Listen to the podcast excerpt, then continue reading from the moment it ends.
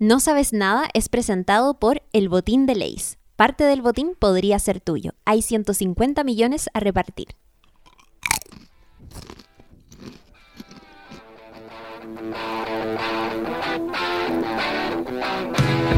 ¿Qué tal? ¿Cómo están? Sean todos muy bienvenidos a un nuevo capítulo de No Sabes Nada Podcast y más concretamente al episodio número 94 acercando, ah, acercándonos a... pa- Ya, partí mal. Amigos, estoy demasiado contenta y sé que ustedes también. José Sí. Manuel, Lula.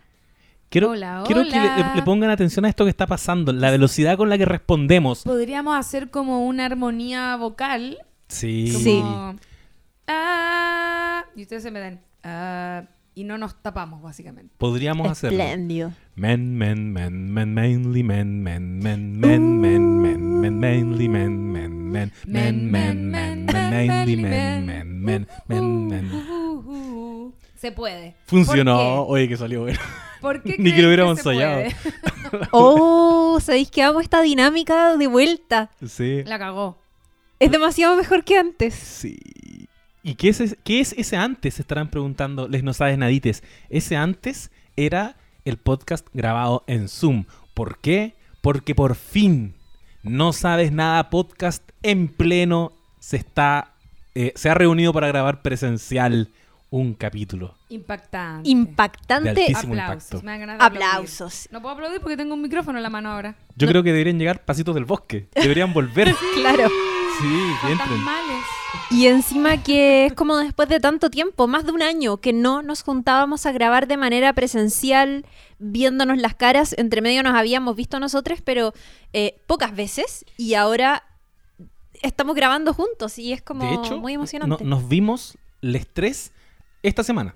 Onda, Sí. antes de eso, y y yo creo que no nos dimos cuenta de lo que Es estaba verdad, ocurriendo. El otro día fuimos a hacer un trámite y estuvimos los tres después de como un año sin estar juntos. Los tres juntos. Después de más Sí. de un Claro. año y medio. Si la vez anterior que grabamos fue como en febrero del año pasado. Sí, po. Sí, po. Uf. Oh. Tremendo. Heavy. No, pero, pero emocionada. Emocionada. No quiero tampoco confiarme. Aquí el mensaje que estamos dando tampoco es que todo el mundo ahora se puede reunir. Obviamente no bajen la guardia. Las medidas eh, sanitarias tienen que seguir. Eh, pero aquí estamos todos con PCR. PCR, negativo mano. y proceso Sí. de vacunación completa Sí. después de dos semanas. Y, Todos con Coronavac. Y con nuestro pase de movilidad. Todo con Coronavac, es Todos con Coronavac. No, yo soy Pfizer. Oye, resulté ser la peor vacuna de Lo todas. siento. ¿Tú eres Sinovac? No, yo soy... Sí, yo soy Sinovac. Ah, yo pensé Sí. que decir soy AstraZeneca. No, no, no. No conozco. Yo soy Cancino. ¿Te cachai? Como brígida. Soy Sputnik. con una Oh, wea yo que... quiero esa. Eh, bueno, eh, qué felicidad estar reunidos para grabar este capítulo especial Atracos. No lo habíamos dicho, pero es nuestro especial Atracos, donde vamos a estar hablando de algunas de nuestras películas favoritas. em, que más nos han gustado o que consideramos mejores por alguna u otra razón y que tienen mucho que ver con este tema de eh, planear un robo, eh, llevar a cabo eh, un gran atraco a un banco o robar diferentes cosas, no siempre es dinero y lo vamos a comentar acá.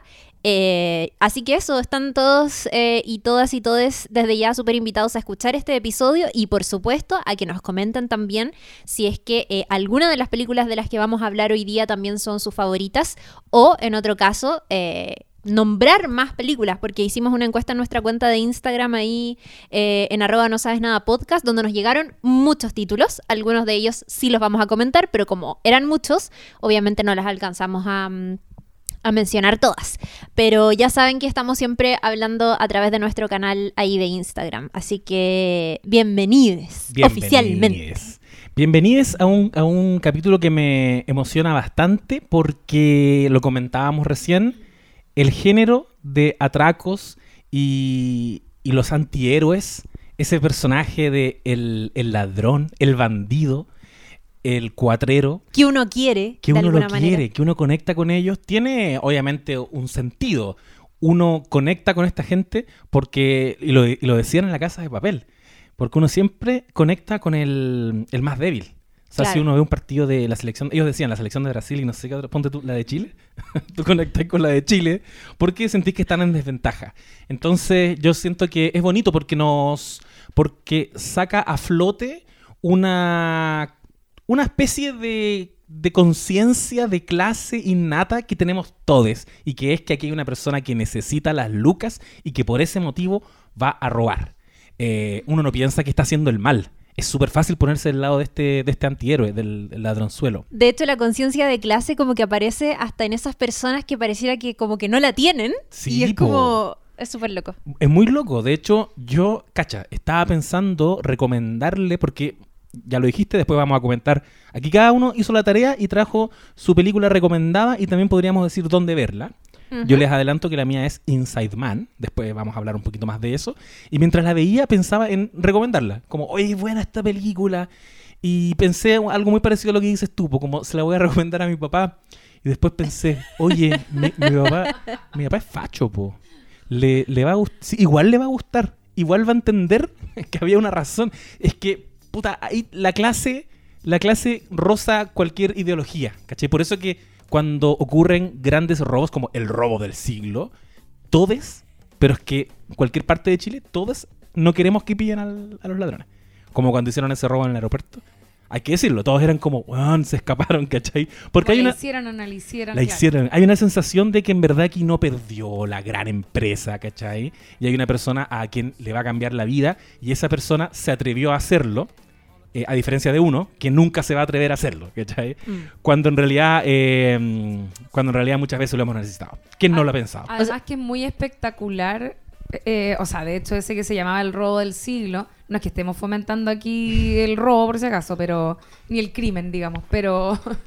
Pero que se llame el robo del siglo ya te indica algo porque es como. sí. Ah, hubo gente que se robó una millonada y no los pillaron. Es como una película, pues entonces Sí, obviamente estar en presencia de algo tan espectacular dan ganas de que no se frustre, pues, de que no quede, mm, de que no haya sido todo en vano, ¿cachai? Sino que, ah, ¿sabéis qué más? Si esa gente la logró y hoy día están en el Caribe vacilándola, igual bacán.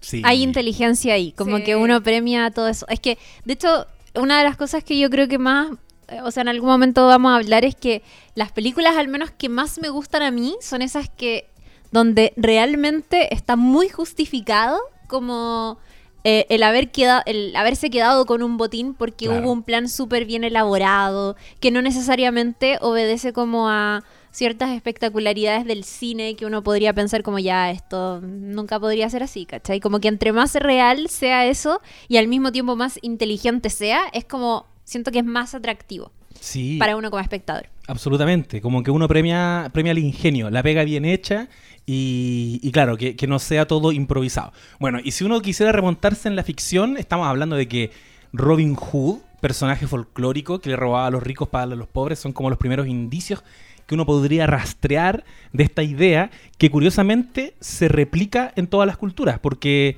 eh, la idea, no sé, eh, de los cuatreros en Chile o el zorro, que es un personaje creado en Estados Unidos, curiosamente. Yo pensaba, estaba averiguando y me imaginaba que era como mexicano. El, el personaje es mexicano, pero la, la creación de ese personaje estuvo en manos de Johnston McCulley en 1919. Crea el personaje del zorro que además es considerado el primer héroe enmascarado de la ficción. Y, inevitable también recordar aquí, en ese mismo arquetipo, como de este bandido que le roba a los poderosos para repartirlo a los pobres, el queridísimo, y aquí ustedes van a estar de acuerdo, Mm. Omar Little de The Ay, Wire, sí, lo máximo. que le robaba a los narcos, po. Lo quiero mucho. Que entraba a la calle silbando y todos corrían. Omar. Omar is coming. Y, Y, a- y además, eh, personaje homosexual, que eso lo encuentro súper rescatable porque representa una masculinidad como súper, no sé si tradicional, pero súper estereotípica, en como un afrodescendiente, en un barrio pelúo, que está metido con los narcos y todo, pero su orientación sexual Sí, no es la que, la que uno asumiría que es la obvia. Y eso Sí. lo encuentro bacán. Aparte que uno lo ve siendo afectuoso como con su pareja y todo eso, que es como para una, pa' una serie full masculina en la Sí, zorra. po. Sí, po. Totalmente, y donde hay mucho también como un ambiente de no, vamos a ir a, al topless, a ver como a las bailarinas y todo, y no, él no, ¿cachai? Y, No. y además es como un ser súper, lo que decía y tú, como muy cercano y cariñoso con su pareja, que acá, spoiler, pero lo, lo asesinan o Sí, no? pues, lo, lo torturan y todo. Y de hecho él se, Es viene- terrible. se venga también de eso, obviamente. Es terrible. Oye, vean The Wire, porque Sí. quizás, Algún quizás día la hablemos. próximamente la, la hablemos. La hablemos. La Perdón, hablemos. como que te interrumpí, más encima hablé mal. Como... Y yo, la y- hablemos. y yo dije lo mismo que tú, la hablemos. Dije, gracias Lula por darme la palabra que me faltaba. La hablemos, que es lo que uno va a hacer. Hoy se siente demasiado diferente grabar en Sí. vivo. No se corta, no se me corta el internet. y como para cerrar este, este preámbulo, eh, obvio que el robo es un gran movilizador de todas las historias y desde el nacimiento del cine estamos hablando, o sea, no desde el hito fundacional, pero desde una de las primeras películas que consolidaron eh, técnicas narrativas cinematográficas. Es muy importante eh, la película Robo y Asalto en un tren de Edwin Porter de 1903. Es considerado por muchos incluso el primer western y la primera película de acción que, como lo indica el nombre, tiene que ver con el robo de un grupo de, de bandoleros a un tren. Y en general, el ítem de robos y atracos igual se cruza, y eso lo vamos a ir viendo ahora con las películas que vamos a comentar, se cruza con otros géneros. No es como. en- es- es- eso pasa con los géneros. Es como hablar de género. Nunca pude ser tan purista. Como, no, esto no es un western. Esto más bien es. Están todos cruzados. Mm. Sí. Y, y robar como, como un hito dentro de las historias, por supuesto que también impulsó eh, los western, como decíamos antes, la ciencia ficción, como Inception. O sea, la, la- la historia de Inception finalmente es la- el grupo eh, de criminales organizados con Mm. diferentes expertices que Claro. roban, en este caso, un pensamiento o siembran un pensamiento, pero tienen la misma lógica y el cine negro o el cine noir o film noir, como le dicen algunos, eh, con la película, por ejemplo, La jungla de asfalto, que es considerada como icónica en el género de cine negro, de 1950, dirigida por John Huston y con un elenco, ponte tú, con Sterling Hayden, Jane Hagen y la mismísima Marilyn Monroe, entre otros, que se concentra en un antihéroe con rasgos criminales, que es el, el típico eh, como arquetipo del cine negro, pero que en este caso, además, es un experimentado ladrón que un día sale de la cárcel con libertad condicional y se va inmediatamente de cabeza a armar un equipo de expertos ladrones para robar una, jo- una joyería. Se empiezan a, a cruzar Claro. tramas que, que vamos a comentar acá en, en las películas que trajimos. Y, y ahí ya entonces, y aquí les doy el pase, amigas, nos acercamos a. Yo creo que es como un subgénero el que hoy día nos interesa, que, que a mí me encanta, y que dentro del ítem robar, lo hablamos también en el capítulo de Black Widow, la idea del botín, de lograr cosas. Un robo puede estar al inicio de una película y no hablarse nunca más de ese robo Mm. o un robo puede sostener toda la película en este subgénero de los grandes golpes.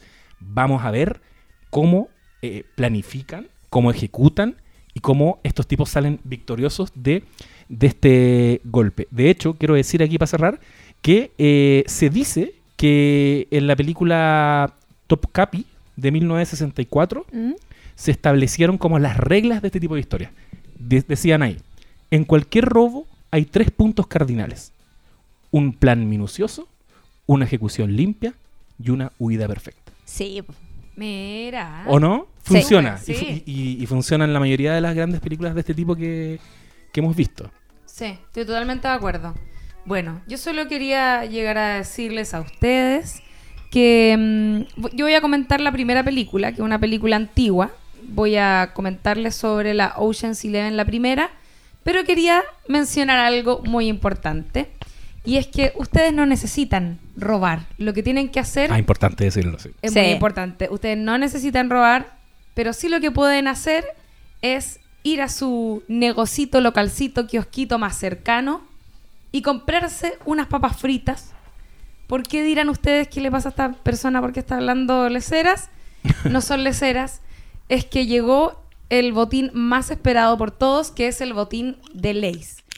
ustedes no lo saben, pero como escuchan ahí a Claudia Cayo con su hermoso ASMR de papitas, Mm. Qué bien se escucha. en todos los empaques de Lay's, Chitos y Doritos vienen premiados con platita porque hay un premio de 150 millones a, a repartir.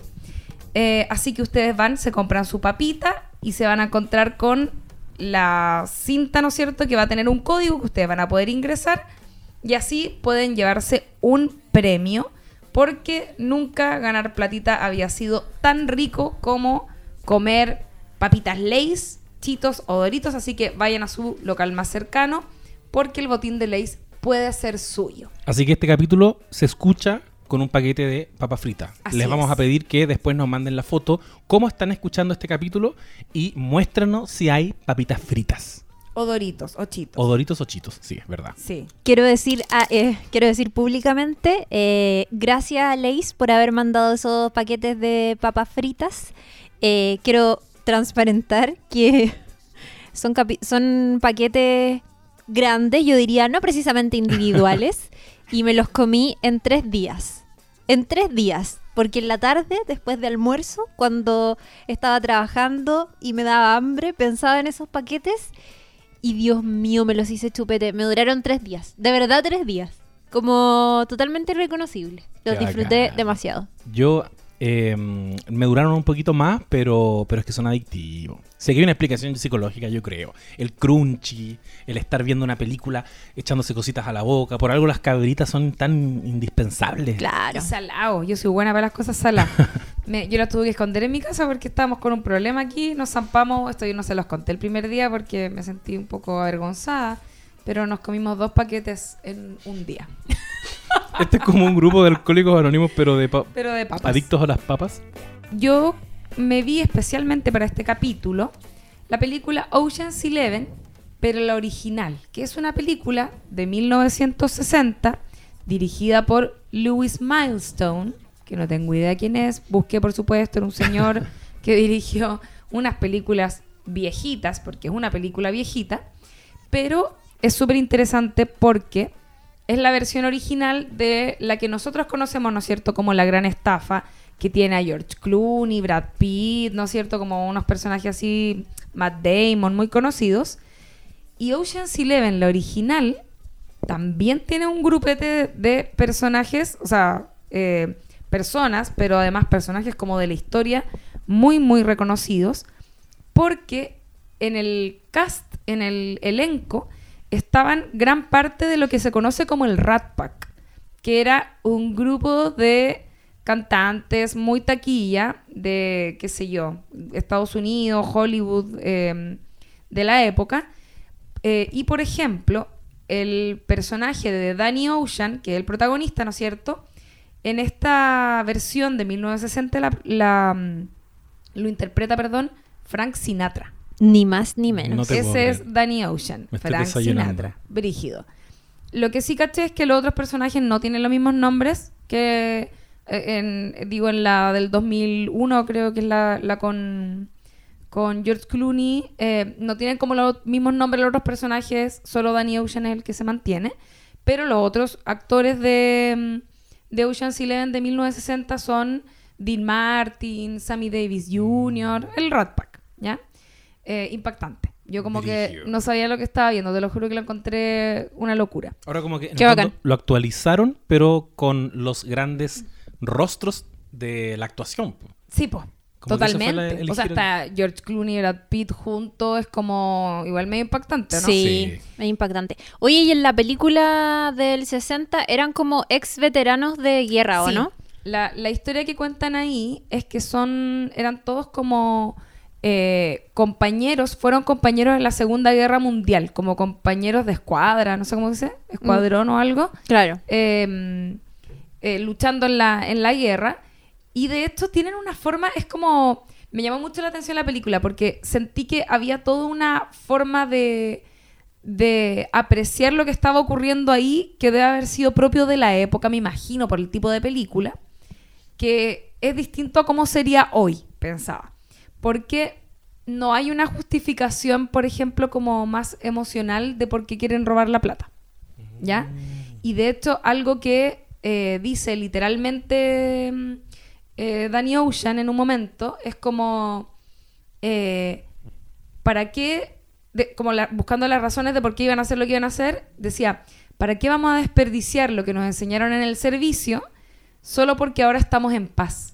Como, ¿para qué vamos a desperdiciar todas esas técnicas Mm. y como eh, habilidades que aprendimos solo porque ahora no tenemos que pelear una guerra? Ocupémosla para otra cosa, ¿cachai? Qué Y uno de los tipos que roba, ponte tú, ya es millonario. Eh, no son personajes que necesariamente como que necesiten la plata mm, eh, con, con razones como tan de peso, podríamos decirlo. De hecho, uno de los gallos tiene como, su esposa es como bailarina exótica o algo así. y es como, eso es lo que quiere, como sacar a su esposa de ahí porque se pone celoso, no es una cuestión rarísima. Ah, ¿no son derechamente personas pobres, ponte tú? Que No, po. necesiten lucas. Y de hecho, eh, por eso decía como algo que también era como propia, propio como de la época me imaginaba, en el sentido de qué es lo que debe haber sido atractivo de hacer una película así, es que estos gallos son un grupo como el Rat Pack, como que son mega taquilla. ¿Cachai? Entonces, eh, toda la película, a diferencia de la Ocean's Eleven más nueva, que quizás está mejor elaborada en mucho sentido también por lo mismo, es que esa película es como...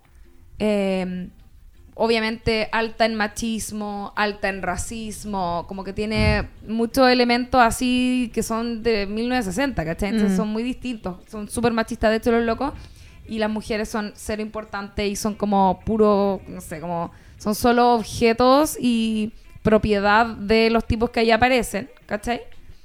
Y la forma de eh, ser atractivos también estos personajes es a través de esas actitudes que hoy son súper indeseables, ¿ya? De hecho... Entiendo. Sí, y como yo... Más encima como que buscaba así como, ¿qué tendrán? Porque encontré que se veían súper viejos, ¿cachai? Y tenían, claro, como 40 y algo. Obviamente hoy esos actores de 40 y algo se ven mucho más jóvenes. Como que en esa época igual se veían tan medio chomier, ¿ya? Pero bueno, la historia es eso. Son este grupo de ex eh, militares, ¿no? ¿Cómo se dice? Como Marines. Como sol... Claro. ex soldados, claro. Que eh, se reúnen para robar cinco casinos de Las Vegas simultáneamente en la noche de Año Nuevo. Entonces van a coordinar como un corte de luz para poder eh, hacer el, el robo y forrarse, básicamente. Esa es como la intención. Y la película es muy distinta, como que es tan antigua que ponte tú la reunión cuando se ponen de acuerdo en cómo van a ejecutar el, el plan ocurre a la hora de película.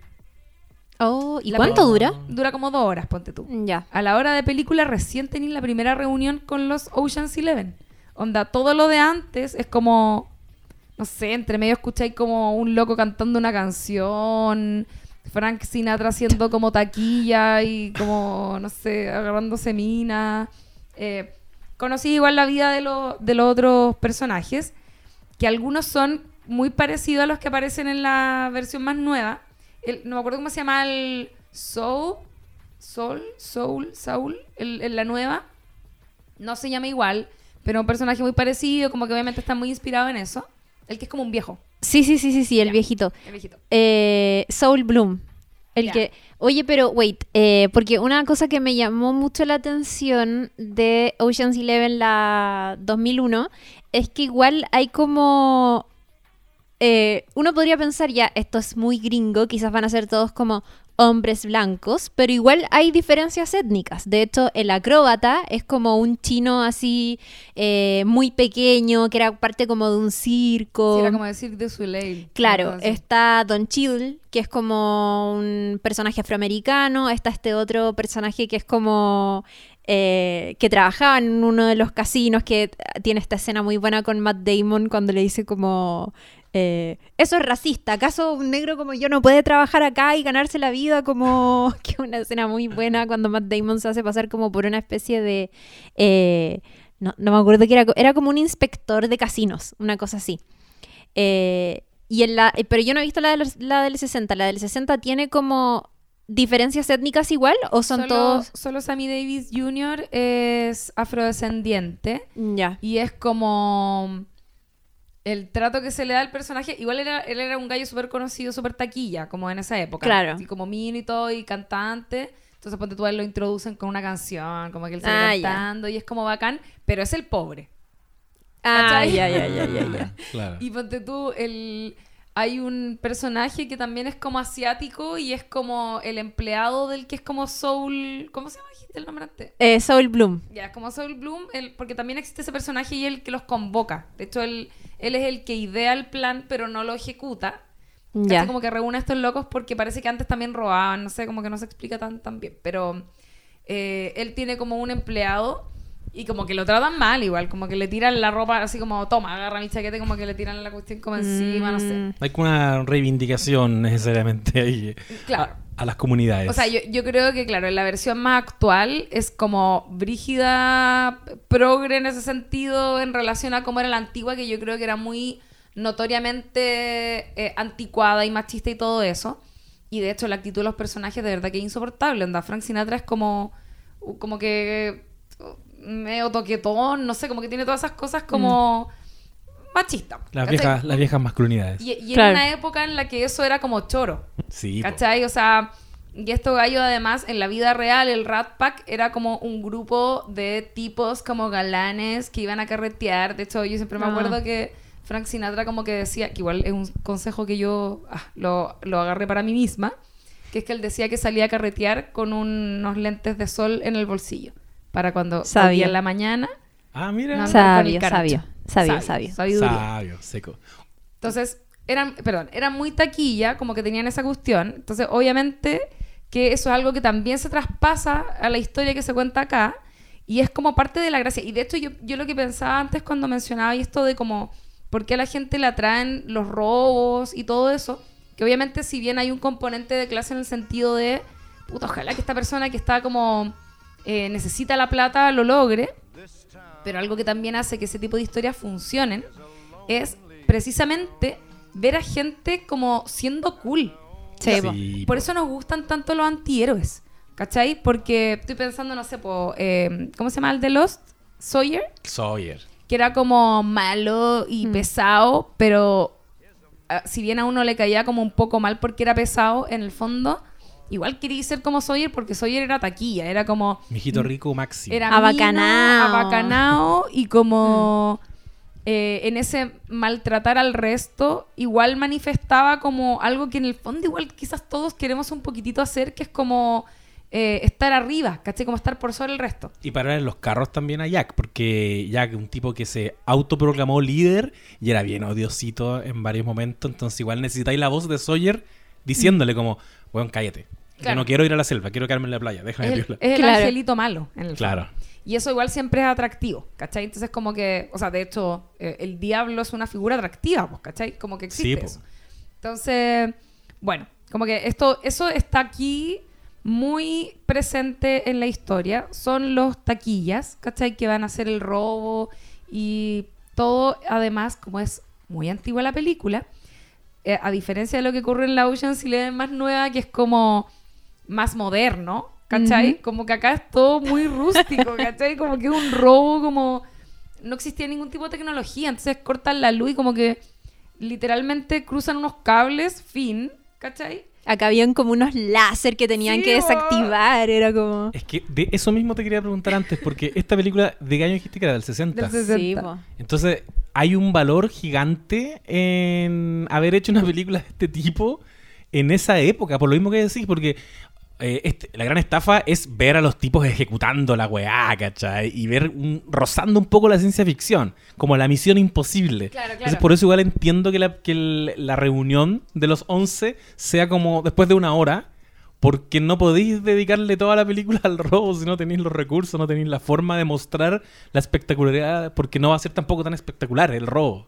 Es verdad lo que decís, yo creo que además lo de Misión Imposible igual cambió un poco quizás cómo se mostraban Misión Imposible como que como- idea mía como que marcó quizás un antes y un después en eso, como en el tipo de tecnología, después Yo creo que la sí. emboscada, ¿se acuerdan esa con Sí. Catherine Zeta Jones como pasando por entre medio de unos rayos así como muy sensuales con Sean Connery? Bueno, la Sí, película igual. gran película. Sean Connery. Y eh, acá no, pues acá es como, onda, es que en un momento muy chistoso porque, ¿verdad? Frank Sinatra dice literalmente como, eh, ¿qué pasa si conectas el cable de la luz con el de la seguridad? Se abren las puertas, exacto. Y eso es toda la solución de todo el robo, como eso es todo. Y onda, los locos los veis como pasando agachados debajo de algo. Es No, como todo muy rústico, ¿cachai? Gateando. sí. Igual yo. Hay una parte en que pasa como gateando y esa es como la pirueta. Y como, de hecho, también a nivel como de espectacularidad, aunque tenían un montón de recursos en esa época, obviamente en Hollywood, como que no te- los planos también son como más precarios, pues como más cerraditos para mostrarte algo porque obviamente no tienen como todo el escenario perfecto armado. Quizás ahora se ocupa mucha pantalla verde y uno no sabe que, que lo ocupan en todo al final, ¿cachai? Sí, como digo, pa- eh, como es año nuevo, hay fiestas de año nuevo, eh, hay gente, hay público, hay escenas que son de noche, que todo eso como que suma complejidad al tipo de escena. Entonces, nada, en fin, era todo demasiado precario, como que me dio mucha risa eso eh, y lo encontré muy tierno. Y lo que hacen en esa historia es que, eh, porque creo que en la nueva lo, lo sacan los SWAT. El, Sí. el- el equipo SWAT es el que saca la plata de la bóveda. Entonces, en el fondo, los locos lo que hacen es como. Hacen el robo, llaman a los pacos y son los pacos los que sacan la plata. Una cosa así. Ah. Ese- Pero, los pa- pero en el fondo SWAT son ellos son mismos. ellos mismos. Mm. Eso ocurre en eh, la nueva. Pero en la antigua, los locos lo que hacen es que lo. Como es en Las Vegas, que es como una ciudad eh, que está en el medio del desierto y tiene solo como una carretera de salida. Entonces estos locos dicen ya, si es que nos paran en la carretera, cagamos en el fondo, como que necesitamos una forma de escape que esté buena. Eh, entonces lo echan en la basura, ahí meten la plata. Entonces saca el camión de la basura la plata y se la llevan en eso como a un basural y ahí la guardan un rato y la historia continúa, porque la weá es como... Una hora más. Onda, sí, onda, porque obviamente el robo y todo eso es muy corto, pues sí, muy poco po. espectacular, además como, Gateando, ¿no? claro, gateando, ¿cachai? Gateando por debajo de la mesa. Eh, entonces sacan la plata, la, la echan en los botes de basura, la echan, a- pasa el camión de la basura, que obviamente lo conduce Sammy Davis Jr. porque es el afrodescendiente. Entonces eh, m- meten ahí la plata, se la llevan al, al basural, la dejan ahí un rato y uno de los locos muere en el camino, como en el Ah. esa noche. Estaba medio enfermo y como que muere en la noche de Año Nuevo. Y, y es como ya, ahora cómo nos repartimos la plata, no sé qué, porque obviamente estaban revisando todo. Y él, eh, o sea, y lo que decían finalmente es que van a meter la plata en el cajón del muerto porque él es de- son todos de San Francisco, ¿cachai? Entonces, en el cajón del muerto pueden eh, sacar la plata hacia San, Fra- San Francisco sin que les revisen los bolsos en el fondo, Claro, ¿cachai? entiendo, entiendo. Y hacen eso y justo la esposa eh, decide que no se lo va a llevar porque le sale muy caro, porque estos gallos le habían mandado plata a la esposa como para que pudiera llevarse al... Le mandan como a nombre del muerto, como que le hubiese mandado antes plata. Eh, y ella dice, pucha, esta plata en realidad yo la quiero para, para los estudios de mi hijo. Entonces deciden no pagar el traslado del muerto y enterrarlo ahí mismo en Las Vegas y finalmente lo incineran. Y, No. y la historia termina con que no se quedan con la plata. Oh. Que es algo que no pasaría Oh. ahora. Como que muy poco... O sea, la satisfacción de ver que se logran robar la plata, que es lo que ocurre en la nueva Ocean's Eleven, Sí, es, es gigante para el público, ¿cachai? claro. Entonces, en esta no lo logran y salen nomás como ese final como de ellos que salen caminando como piola. En la antigua está. ya. Y es, salen piola, pero salen todos pobres, po. Oh, no es termina la satisfactorio, qué lata. Satisfactorio. Porque estaba pensando que en Ocean's Eleven lo que pasa con eh, Danny es que eh, lo llevan a la cárcel y ella lo, lo o sea, él lo último que le dice a su mm, esposa, a Tess, que es el personaje de Julia Roberts, es voy a estar probablemente entre 3 y 6 meses. Eh, pero la plata y el robo ya está ejecutado y lo tienen y no lo pierden. Eh, y lo fome es que efectivamente se va a la cárcel un tiempo, pero después sale y se da a entender que después siguen como que han estado todos estos meses disfrutando de ese dinero y que él cuando sale también lo va a hacer.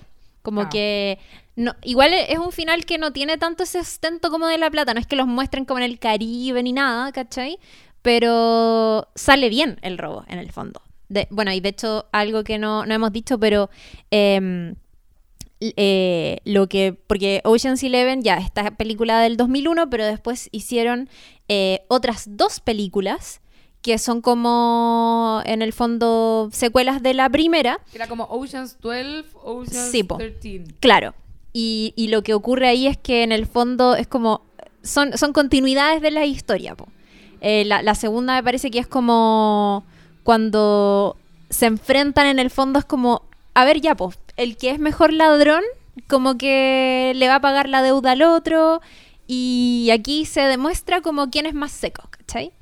Pero bueno, no sé, estaba pensando en, en, en Ocean's 8, que es la versión como más reciente que hicieron, que es la versión femenina, que a mí me gustó Caleta, o sea, tiene algunas cosas obviamente que no, no, no me gustaron tanto, pero es que tiene un reparto muy bueno y tiene actrices como que me gusta mucho ver en escena.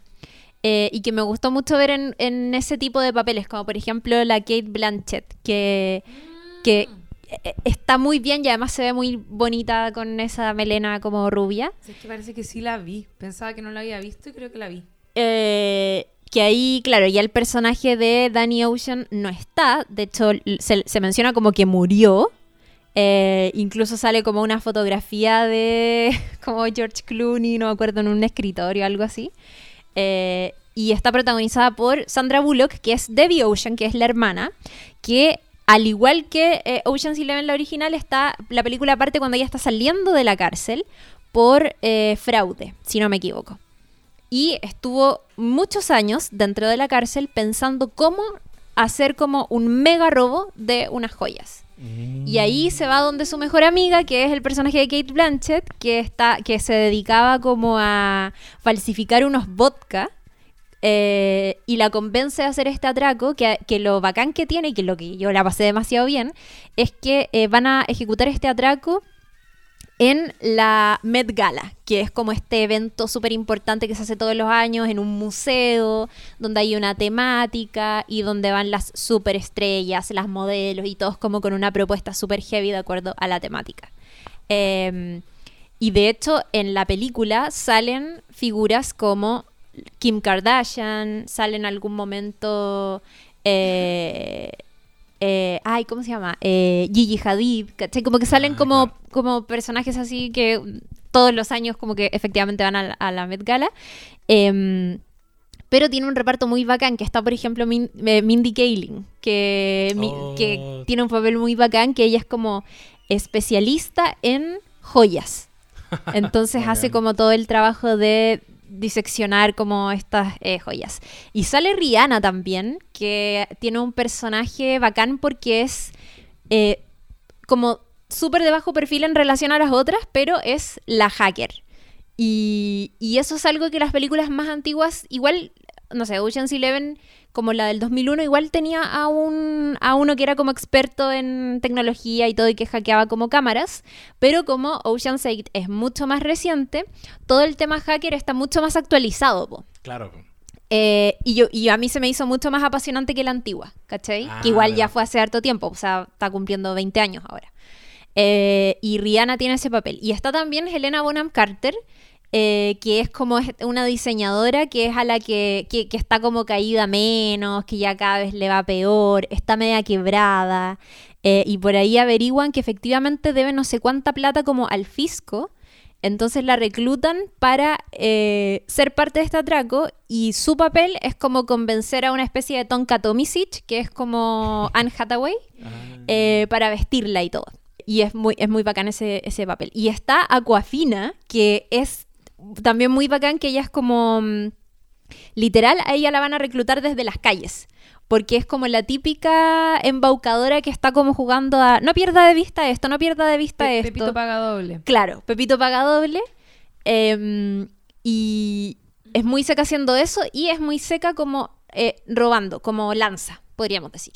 Y, y bueno, e- está buenísimo eso. Y a quien no mencioné es a Sarah Paulson, que también tiene un personaje muy bacán, que ella es como la que organiza mejor los tiempos, que cacha todo perfecto, que de hecho se como filtra en revista Vogue, que es como quien organiza y es como quien planea la cena y toda la cosa. Me encanta. Sarah Paulson. La Sí, bo, seca. Y al igual que en la película del 2001, eh, Debbie, al igual que su hermano, tiene una justificación de querer robar porque quiere dinero, porque le gusta mucho la plata, pero por otro lado hay como una justificación amorosa que en las dos películas no se revela al principio, sino que se revela como más o menos en la mitad.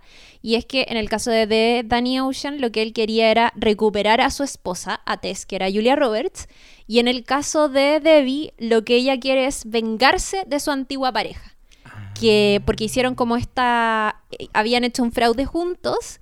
Y, y él en el fondo se hizo como el desentendido y la mandó a ella a la cárcel en vez de ir él Claro. y eh, lo, lo logra como meter en todo este cuento de la Met Gala para inculparlo finalmente.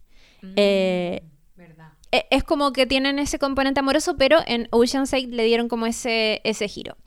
Y no sé, a mí se me hizo muy atractiva la historia, entre otras cosas, porque era como, no, como que tenía una conexión muy real con el mundo como hollywoodense, Claro. efectivamente. Como que el personaje de Anne Hathaway, por ejemplo, se menciona muchas veces en la película que ella va a estar sentada en la misma mesa que Katie Holmes. Y como que te muestran el mapa y dicen, oye, va a estar sentada esa noche con Katie Holmes y la weá. Y yo toda la película espero como, ya a ver, quiero, quiero ver cómo se va a estar en esa mesa. Y efectivamente estaba en la mesa como interpretándose a sí misma, Oh, qué ¿cachai? bacán. Es que imagínate además el calibre de las actrices que están en la peli. po. Sí, Sí, po. Onda, muchas de ellas como realmente van a, ese, a esa gala, Claro. ¿cachai? Claro. O sea, lo que estoy cachando por lo que cuenta la Lula es que viene como desde el espíritu original de la primera Oceans, que todos sean como grandes estrellas. Había algo atractivo entonces en que a mí me pasaba con, con Oceans Eleven, que era ver a estos, lo que decís tú, pues, Brad Pitt, eh, George Clooney, Matt Damon. Esa sensación como de mostrar que, ¿sabéis qué? Te los puedo reunir, weón. Aquí están, weón, todas Claro. las grandes estrellas. Y Entonces, haciendo algo mega taquilla, Sí, como po. onda, no sé, Rihanna Hacker, como con rastas. Claro. Sí. ¿Por qué? Porque puedo nomás. La vi, la vi a todo esto en la pandemia, ahora que me acuerdo. Es que, ¿sabéis qué? Aparte, quiero decir algo, un, un pequeño apartado, pero encuentro igual bacán estas, estos remakes que han habido de películas clásicas con un casting típico como de hombres que ahora lo hicieron con mujeres, porque feminismo, en fin, robando. Las casas fantasmas, bueno, Las el otro día Casas pensaba, Fantasmas. me gustó Caleta. Es excelente. Es muy buena. Las No Cazafantasmas la he visto. Es súper bueno. De Es hecho, para buena. allá quería llegar. Porque siento que muchas veces, obviamente con esta porque sale, no sé, pues como grandes, grandísimas estrellas, le ha ido bien a la película igual y todo. Pero tú cuando salieron las Cazafantasmas, como que la tiraron muy para abajo, la gente estaba en contra de que hiciera las Cazafantasmas con mujeres. Qué ridículo. Bueno, una ridiculez. Y de hecho encontré que se habló poco de la película y la película es súper buena. Ah, es buena. Oh, Es muy entretenida. es buena real. Yo la disfruté genuinamente. Me reí caleta, como que la vacilé y todo. No fue como, ay, ya, están haciendo lo mismo que yo, como igual soy un poco eh, como, em, como nube negra a veces para ese tipo de cosas. Como que me cae mal cuando... Es muy ah, obvio, claro, es muy, obvio, o forzado. el remake, o como, ah, ya está repitiendo lo mismo que la otra película. Ya no, era como, bueno, era buena, ¿cachai? Bacán. en fin, como que encuentro bacán eso y Sí. de hecho, eh, que entretenido igual el... Me ha- encuentro llamativo que haya sido solo 8. Sí. Anda, ¿por qué no podían ser 11? Pero... mm, Es que no hay más. ¿cachai? no hay Como, más. no hay más mujeres actrices. bueno, hay bastantes. Pero onda Rihanna y como Sí. Sandra Bullock en el mismo lugar, onda, ¿en qué contexto? Como Y Rihanna sale caleta, como que, no sé, pues a veces cuando, eh, a veces en estas típicas películas hay dos o tres personajes que son parte como del equipo, que del atraco, pero salen menos, son como más bien secundarios. Y siento que en este caso, eh, dentro de todo, igual están súper repartidos como los protagonismos. Em, y no sé, me la encontré realmente entretenida. Y en términos como de credibilidad, que era lo que hablábamos nosotros como al, al comienzo, no me acuerdo si dentro del capítulo o fuera de, de aire, que es en el fondo un ingrediente para que, te, para que a mí al menos me guste mucho esa película, es que en el fondo el atraco que tengo que estar viendo, por más que tenga armas y cosas eh, espectaculares en sí mismas, tiene que ser creíble de todas maneras, Sí. ¿cachai? Eh, y a mí me pareció que Ocean's 8 era mucho más creíble que Ocean's 11 del 2001. Como Ah, que, ya. Eh, no sé, la otra tenía weas demasiado como... Como que uno Deus dice... ex máquina. Como Sí. no lo resolviste con tu cabeza, pero lo resolviste con la tecnología que te puede ayudar. Claro, y es como, ya, roban un manso equipo como atómico de una universidad, ya. ¿Y cómo la universidad no reclama ese robo, cachai? Claro. Son como las preguntas que se hace, te lo resumo, y es como, como ya, Sí. pero ¿qué pasa con esto, cachai?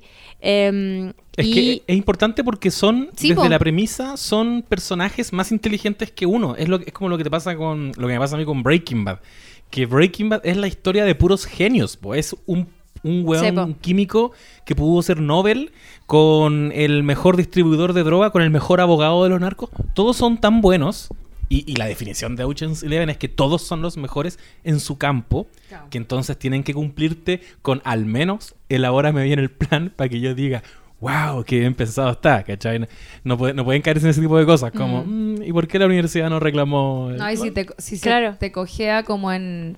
Si tiene un hoyito esa parte del plan, a uno como espectador le hace ruido, pues. Como Mm. que estáis pensando, ah, ya. Como, yo, yo soy muy buena para el... Ah, ya, me pico, ¿cachai? Ah, tú soy de... Sí, ah, ya. Sí, yo soy como, ah, ya, Ah, bueno. Claro, a mí eso me pasó con, con, eh, con Ocean's Eleven, que como, no sé, es... son cosas que normalmente uno perdona porque igual es como ya una película Sí, po. como de robos de Hollywood, ya, ok, lo perdono.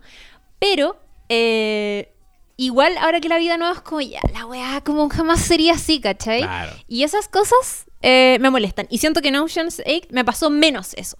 Como que el ingenio de las eh, de los personajes estaba súper como que me quedaba claro que efectivamente Rihanna era súper seca como hacker porque esta era su historia, ¿cachai? Ah, la raja. Y eh, como era mm, en, en- en esta hay como menos acción también, ¿cachai? Claro. como que en el fondo todo el éxito de este atraco tiene que ver con las capacidades que tienen, como con las capacidades intelectuales y las destrezas como sociales que tienen sus protagonistas, más que con que saben escalar cosas y que saben darse como piruetas, como, no sé, pues este, el personaje chino de la del 2001, ¿cachai?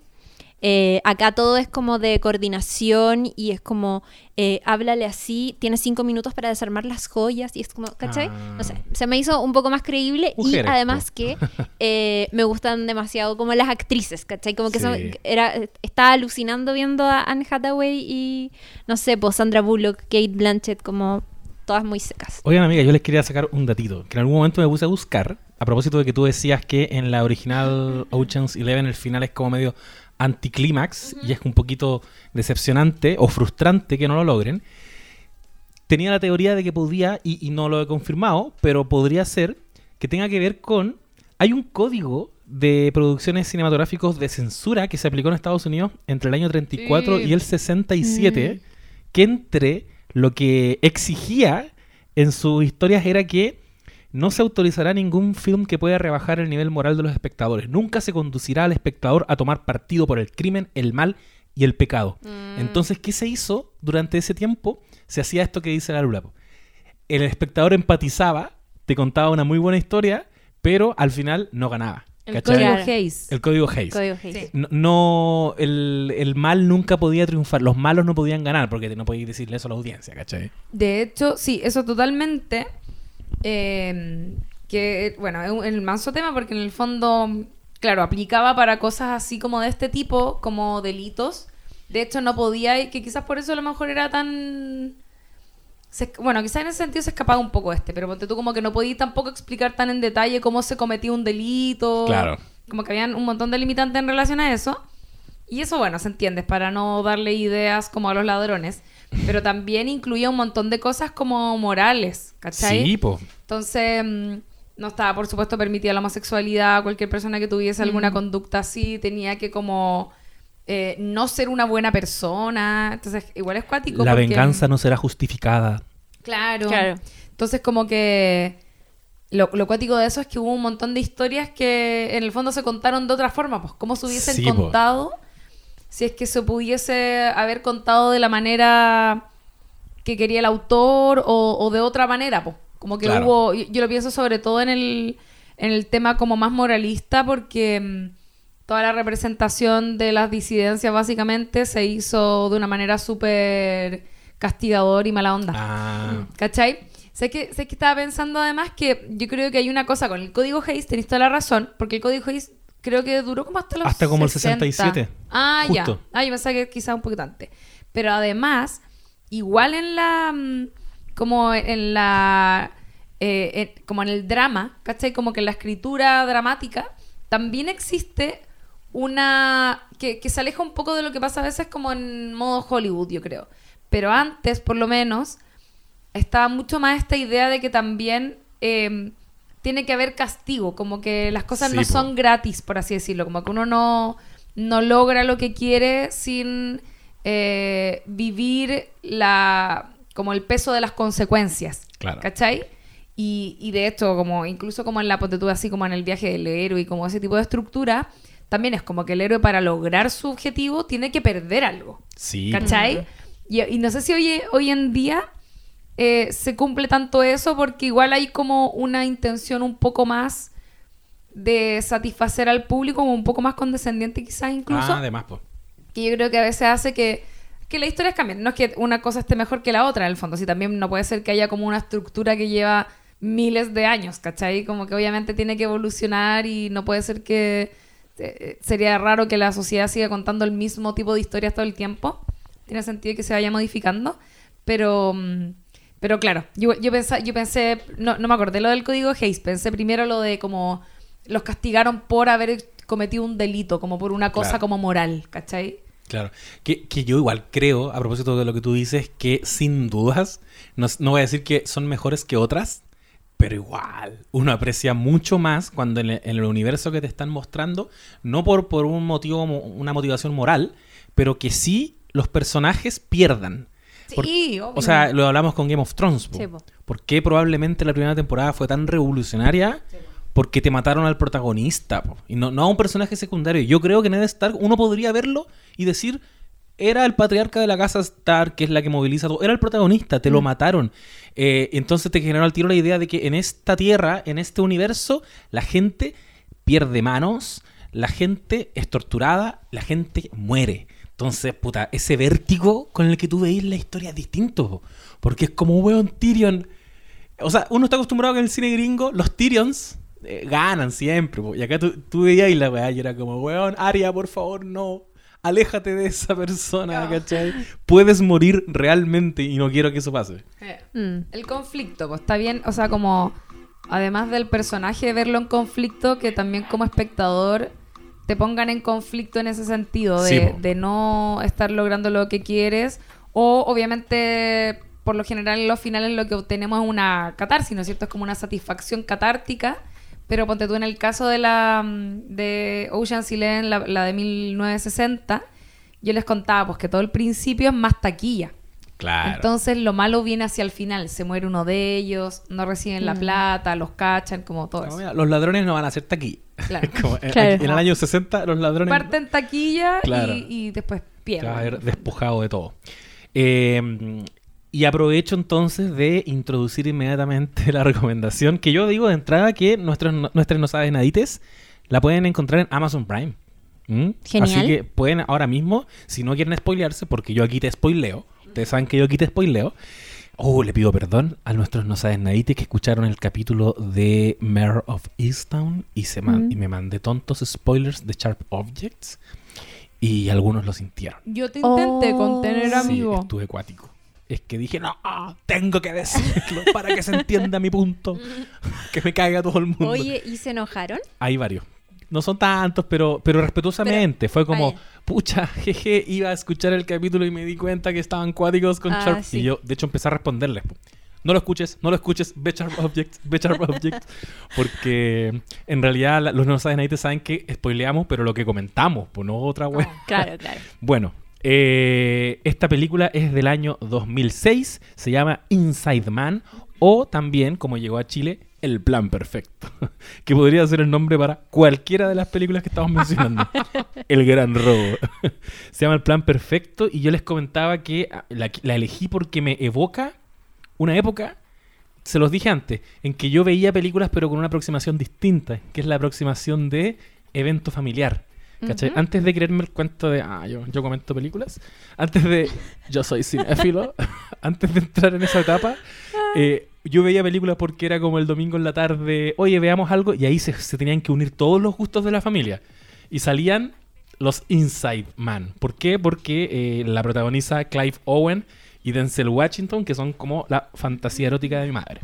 Entonces esa es como la razón- ¿Confirmado eso? Sí, le- los aman. Entonces yo ahora entiendo por qué vimos esa película. Entiendo. Y ahora, como re- revisándola, me topo con detalles pequeñitos, como por ejemplo que la dirigió Spike Lee. Y te reconfigura tu mirada Sí, de po. las cosas. ¿Cachai? Ah, por eso. La cito ahí, claro, y decís Mm, como, claro. ah, era Spike Lee, po.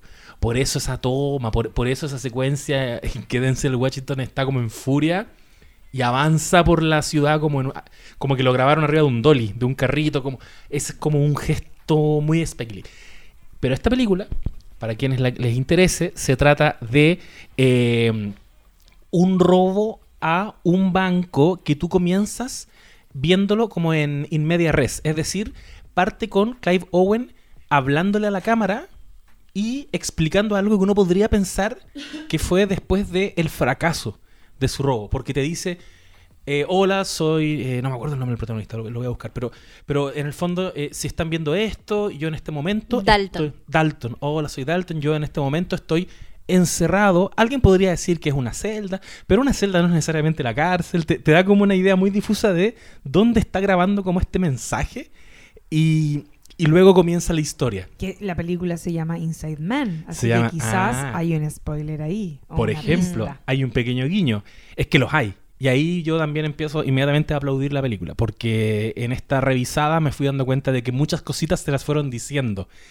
Esos guiones ricos que están así como redonditos. Deliciosos. Y tú decís como, ah, esto era por eso y esto era por esto y todo bien y no sobra nada y como que está todo muy contenido. Lo que tú sabes de los personajes es lo que necesitas saber para el desarrollo de la historia y, y lo que te encuentras entonces rápidamente es que empieza ya muy de inmediato en la película con el robo, lo ejecutan, no ves la planificación, a diferencia de las que estábamos comentando antes. Mm. Entran al banco en un, Atractivo, me tinca.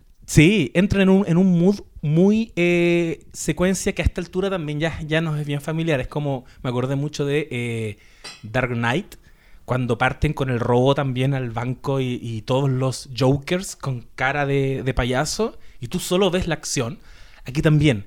Eh, Spike Lee hace un montaje en que te muestra la tranquilidad del banco, la gente muy ejecutiva, haciendo sus cosas, firmando cosas, y estos hueones que están como con un traje como overall, no sé si les recuerda algo, overall, en no es rojo, Creo que lo, lo hablamos en el capítulo de La Casa de Papel. Puede ¿o no? ser. Que mencionamos como, oye, tiene es, básicamente la película Spike Lee. tiene mucho. Lo- De hecho, lo que decía la Lula antes era que probablemente la casa de papel tiene mucho de hartos lados. Mm. O sea, Oceans Eleven un poco en el sentido de encontrar a los mejores de su área.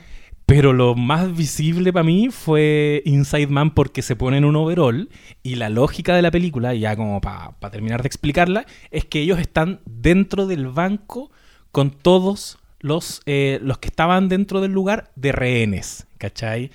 Y empiezan Ah, a trabajar dentro del banco en algo, que en la casa de papel es producir billetes, porque es la casa de moneda y timbre, pero acá empiezan a trabajar en algo que no te lo explican muy bien. Nunca sabes durante ¿Y lo vas toda a la decir película. ahora? Y ahora, Y a, continuación. Oh, ah, pero este es un spoiler para ustedes. Este es un nivel distinto. Pero- Quizás no debería. Pero anuncia. Ya, mira, es que yo después No, voy a hablar ¿cómo de, no decirlo? de. Nueve Reinas y no voy a, no voy a spoilearles el final. Ya, por mira, ejemplo. no- ah, ya, a ver. La, la lógica de la película va a ser Porque la quiero permanente. ver ahora. Yo quiero también. qu- quiero ver la que va a comentar la Chiri. Eh, este, de hecho, uno podría pensar que incluso es un subgénero dentro de los robos que también aparece en la casa de papel, que es esta competencia como gato y el, el gato y el ratón de eh, el policía es muy inteligente y el eh, ladrón también es muy inteligente. Me gusta eso que estoy diciendo porque yo también lo pensé. Yo me, me vi punto de quiebre igual para, Ah, para comentarlo hoy día. Y ahí se trata del policía. Y yo pensaba todo el rato eso como... Ahí hay una relación como media simbiótica igual muchas veces en estas historias. Sí. Que no está en Ocean's Eleven, esa, en el original al menos Ocean's Eleven. Pero la idea de que hay alguien que está como atento a los, a los movimientos de los ladrones claro. o, o la persona indicada para cap- ca- como para eh, pillar a estos ladrones tan astutos Como que también es, un, es recurrente en el fondo. Eh, absolutamente. De hecho, estaba pensando en una película que me encanta, Atrápame si puedes. Buenísima. Por ejemplo. la- la- como que la Mm. pensé mucho hoy día. Tom Hanks con... La mencionaron con caleta también. Y, y que hay una escena maravillosa en que se llaman en Navidad. Mm. Porque al final se dan cuenta de que los dos buenos están súper solos. Sí. Se han dedicado a, a perseguirse mutuamente. Bueno, en, en Inside Man también es permanentemente esa lógica. Porque el policía, el detective es Denzel Washington. Qué grande. Dios No se diga más. No, No se, diga, más. más. Entonces Denzel, mi amigo Denzel, eh, está en una posición y aquí me empieza a aparecer Spike Lee. Porque es el policía afroamericano, ninguneado como eh, componente al tiro, tensión racial, conciencia de clase, eh, que le asignan este caso, que está siendo súper mediático. Secuestraron un montón de personas dentro del banco. Y él entonces eh, se hace cargo de negociar con el secuestrador. Y está otra energía presente siempre, que es la de Willem Dafoe, que está como a cargo de otra área de la policía, que es la más bruta. Es como, ellos solamente quieren entrar, derribar las puertas y ponerse a disparar como locos. Y que Pero- cueste lo que cueste. Pero es pésima idea, porque como nos enseñó el profesor de la casa de papel, están todos con overall. Le ponen overall Claro. a todos.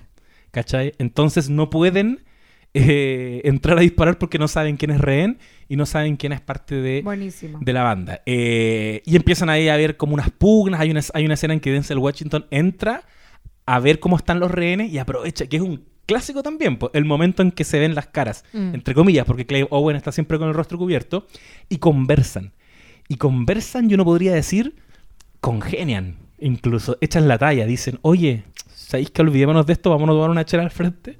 Y otro, ah, ja, ja, ja, se ríen, ¿cachai? Se dan cuenta de que en verdad los dos parece que pertenecen a la misma clase. Parece que tú eres detective, yo soy ladrón, pero parece que hay alguien arriba que en verdad nos está cagando los dos. Y eso es lo que más me gusta de esta película. Que es finalmente sobre eso. Es sobre eh, quién es el que, a quién realmente le interesa que alguien robe un banco. A quién le puede afectar, entre comillas, que es el dueño del banco. Y te muestran una trama protagonizada por Jodie Foster. Porque no sé si la mencioné. No, Jodie Foster. no la. Ella Grandísima. grandísima. Es como una experta lobista, es un, es un rol Gay muy raro. Que, que, que dice, en el fondo la llama el dueño del banco porque eh, cree que ella puede lograr rescatar un objeto muy preciado que está en una bóveda y que necesita que o no se lo roben o lo destruyan, pero eso no se puede ver. El dueño del banco está urgido porque hay algo en... Oh, Y está esa tercera trama. Amo. Y se empieza a desarrollar y el final es sorprendente y no se los quiero spoilear. ya, no, no, no, spoiler. Pero algo están haciendo todo el tiempo. Uno está así mirando como están haciendo un túnel. Ah, claro, un túnel para escaparse. Pero eso que están haciendo nunca te queda tan claro. Oye, ¿y dónde dijiste que está en Netflix? Está en Amazon Prime. En Amazon Prime Video. ¿Sabéis Amazon que Prime Video. Spike Lee es lo máximo, weón? Lo quiero Eh, eh, mucho. yo lo, lo quiero mucho.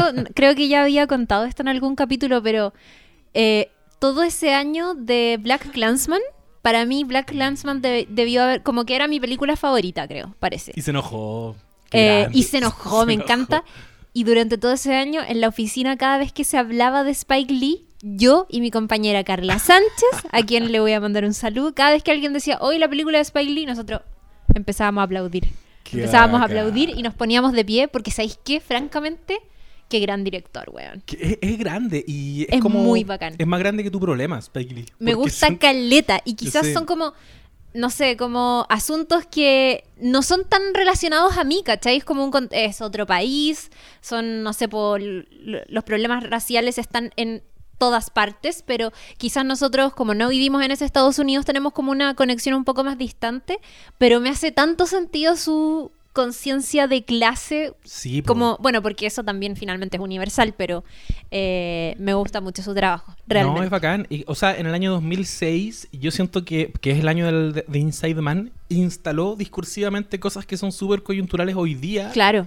Eh, le da, a diferencia de la casa de papel, le da un componente al hecho de ponerle overall a cualquiera, porque entonces ahí anula el prejuicio, Ujú. ¿cachai? Porque si tú entras, si el policía blanco entra a la- al, al banco y ve a un negro parado y ve a, a un blanco, probablemente se vaya esposado al negro.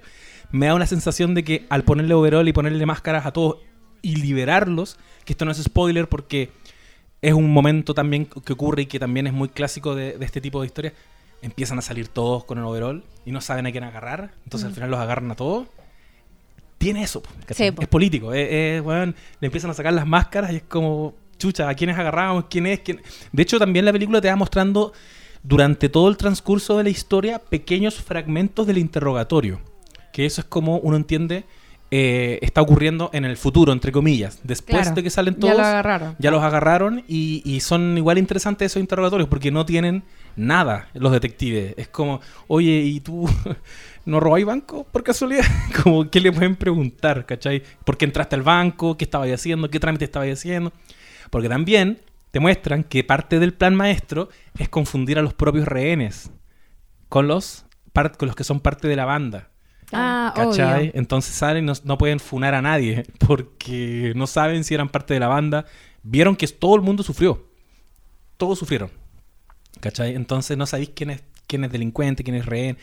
Muy buena, chiquilles. Así que mm, Amazon Prime Video, si la quieren ver, eh, Inside Man o El Plan Perfecto en Chile. Me encanta. Muy bien. Yo, yo me la voy a ver pronto, que con ganas de ver eso. Y es verdad también que eh, verla en Amazon Prime implica una suscripción. Actualmente quienes somos seriéfilos estamos sumando y sumando suscripciones. ¿eh? No sé si se habían Ujú. dado cuenta. Vamos a terminar pagando más que con el cable. Pero no se alarmen porque si les faltan luquitas pueden ir ahora mismo a comprarse un paquete de Lay's, un paquete de Chitos o bien un paquete de Doritos porque todos vienen premiados con platita. Hay un premio de 150 millones a repartir. Se trata de el botín de Lay's. Es el botín más esperado por todos y por todas. Así que nunca ganar plata había sido tan rico, lo confirmamos aquí. Nunca ganar plata había sido tan rico. Así que busquen los paquetes. Eh, Lay's, Doritos y Chitos. Por favor, Chiri, haz lo tuyo. les regalamos ese ASMR para que les den ganas de comer papitas. Estamos aquí haciendo un trabajo, pero psicológico con ustedes. Mm. Qué rico. Oye, yo tengo una película latinoamericana. Qué bien, qué necesario. Dentro de todo esto, tengo una película latinoamericana, sí señor. Porque que... hay robos en Latinoamérica también. Sí, Ah, pues. sí, sí, pero nos quedamos pues. atrás. No nos quedamos atrás. Eh, y es una película que el año pasado cumplió dos décadas. Eh, muy importante del cine argentino. Es una película eh, que se llama Nueve Reinas, que vi por ahí que mencionaron muchísimo como en la encuesta que La hiciste tú. pidieron, sí, la pidieron. Bueno, es muy, muy, muy, muy buena. Eh, fue escrita y dirigida por un director que se llama Fabián Bielinski, que mm, eh, estuvo dirigiendo estas películas y que un dato importante, no menor, es que, bueno, esta fue una película súper exitosa. Y ustedes saben que cuando hay películas exitosas en eh, un lugar llamado Latinoamérica, lo que pasa es que eh, Estados Unidos y Hollywood lo que quiere hacer es como hagamos un remake de esta historia para Sí. como nuestro público porque no podemos leer subtítulos porque somos gringos. Es un problema que Em, tienen. sí. un problema que tienen. impactante. Y no solo con películas en otro idioma. La otra vez no me acuerdo cuál era, que era como la versión gringa de una inglesa. Es como, es para verla con sus actores. Sí, po. Sí. De Eh, repente una película gringa, pero la directora tiene apellido latino. Así que hay que traducirla igual. No. Utopía, que hicieron ahora la versión gringa y no es igual que la versión británica, ¿cachai? Claro. Es diferente. Bueno, eh, tuvieron que hacer su propia versión de The Office que es... eh, Ahí yo- le funcionó. ahí le funcionó, ahí le funcionó. Ya, ahí le funcionó la wea. Pero bueno, lo hicieron con El secreto de sus ojos eh, y trataron de hacerlo con esta película también y quiero aplaudir aquí a Fabián Bielinski, escritor y director de esta cinta, porque él rechazó muchas veces la oferta de hacer una versión eh, gringa de Nueve Reinas. Oh, qué seco. Y, Oh. y lo quiero muchísimo. Lo Lamentablemente, y acá esto eh, yo no sabía, pero Fabián Bielinski falleció en el 2006. Eh, muy joven, tenía 47 años nada más, falleció No. en Brasil, en, en Sao Paulo, y me parece que en medio también como de una... mm, eh, de, de la producción de una película, así que fue Oh, como eh, muy triste. No sé si estaba filmando allá o estaba como en alguna actividad relacionada al cine, pero bueno, eh, falleció. Y eh, bueno, es una película argentina que fue muy, muy, muy exitosa en términos de audiencia. Eh, está protagonizada por Ricardo Darín, como no, y por eh, Gastón Pauls. Hay también otros actores, por supuesto, pero ellos son los personajes principales. Y em, está bien interesante porque es... es un atraco también, es un robo, es un robo, más que un, un- un atraco así como los que hemos venido hablando, es un robo. Em, y cuenta la historia de dos estafadores que se conocen por casualidades de la vida y que eh, aparece un negocio muy importante y entonces se unen para trabajar juntos. No se conocen, pero eh, un día se topan como en sus labores, se observan, o sea, uno de ellos, que es el personaje de Darín, observa al otro y lo recluta para eh, un trabajo. Eh, y acá hay dos perfiles. El personaje de Darín es como el estafador súper eh, experto, que es mayor en edad, que, que es como muy yo me las sé todas, efectivamente es muy seco.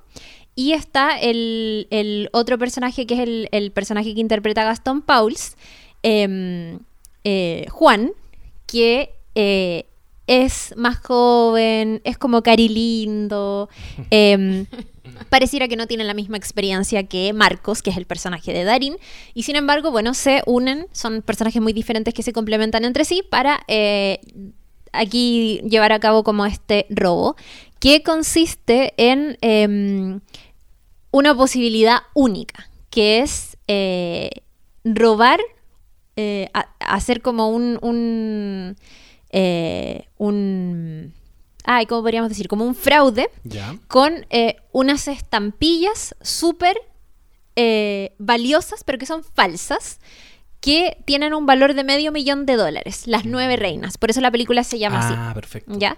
Eh, y lo que vamos viendo ahí como eh, en la película son muchas imágenes de estos dos estafadores como en Buenos Aires, porque la película ocurre ahí.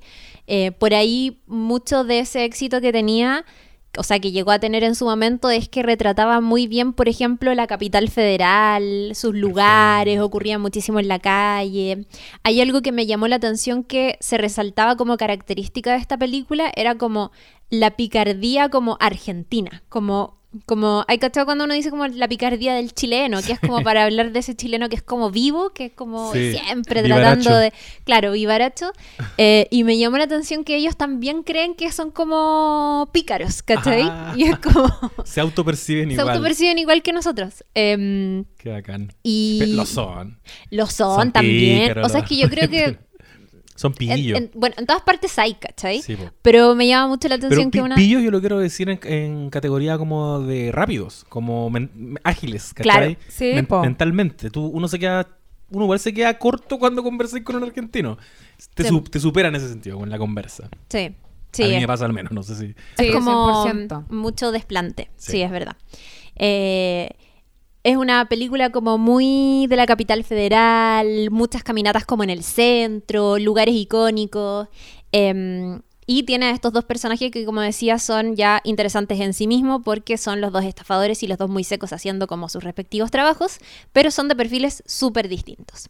No voy a contar el final de la película, pero una de las cosas que más me gusta de esta cinta es que es realmente sorprendente y que la segunda vez que la vi, y yo creo que a muchos les debe pasar eso, que la segunda vez que la ves es como, oh, valoras y analizas todos los detalles que la primera vez no viste y no como les pusiste atención. Y eso siempre eh, es muy interesante, pues como lo que nos pasó la otra vez con Telma y Luis, que era como, oh, weón, esto era tan significativo, no lo vi la primera vez, como, ¿cachai? Em, bueno, encanta. pasa, pasa obviamente con muchos filmes, pero eh, con esta en particular que tiene un final realmente sorprendente e inesperado, que yo creo que es un valor en sí mismo para una buena película de este tipo, eh, es que la segunda vez que la ves, eh, el segundo visionado es aún más especial porque efectivamente te están entregando pistas todo el tiempo de la historia que te están contando. eh, y, y- Y son pistas piolas. Yo no sé si, me imagino que además que hay alguien que tiene que haber adivinado como todo este desenlace sorprendente, pero, mm, pero tiendo a creer que la película trabaja muy bien eso. Y está muy bien construida como desde el guion, que es algo que, que- hemos hablado como caleta de veces, que en el fondo eh, termina, ¿cierto? Hay una escena final, hay un desenlace súper concreto y todos los nudos están como súper bien armaditos, todo queda redondito y concreto. Eh, y eso es muy bacán. Estuve cachando eh, dónde se puede ver como en plataformas de streaming y lamentablemente no está ni en Netflix, ni en HBO, ni en Amazon, ni en ninguna de estas plataformas, pero eh, sí, ponte tú, hay muchas escenas que están en YouTube, Ya, eh, como que son así muy eh, icónicas.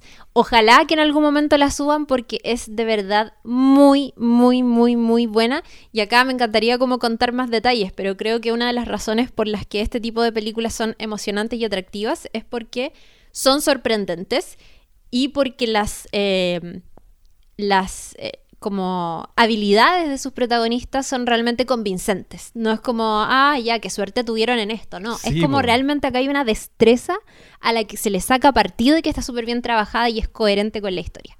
Y eso es como 10 de 10. Así que eh, eso. Me encanta que digáis eso porque pasa mucho cuando eh, un país más tercermundista o, o derechamente un país no gringo toma un género 100% gringo y lo adapta a su cultura y se preocupan de que sea como ocurriría en tu país. Por eso que a veces no nos funcionan de repente películas chilenas que juegan como a hacer películas de acción, porque tú decís, ya, pero si nadie, nadie tiene esa arma en la casa, ¿cachai? Nadie tiene... Lo hablábamos en el capítulo de nuestro amigo Bong Joon-ho, que el cine surcoreano es eh, particularmente cuidadoso en eso. Es una película de acción, pero aquí hay una cultura de no tener armas, así que nunca va... Es difícil que veas una pistola, pero hay cuchillos porque el protagonista es un cocinero, Claro. hay un martillo, está eh, en The Host el arco y la flecha que tenía la, la, la cabra que había perdido en las Olimpiadas, ¿cachai? Como que hay un cuidado en hacer eso y por eso quiero ver la película que acabas de recomendar, Sí. Nueve Reinas. Porque quiero ver cómo ocurren en Argentina, ¿cachai? Yo sé Sí, que ellos. Respetan su propia idiosincrasia. Yo sé que, yo sé que tienen que haberse dedicado a que, a que suene local, que les quede local. Sí, y es muy local.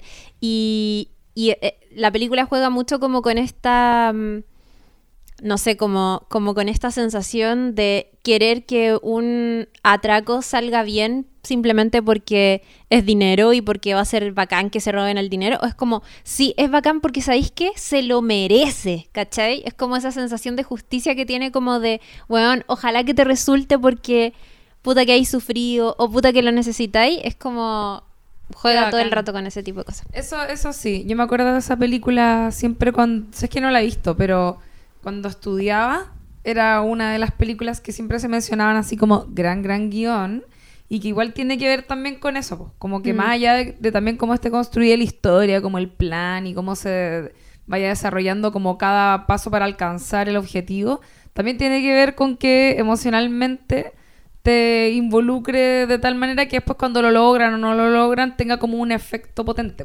Sí. Como- Claro. Eh, Lo tiene. Claro.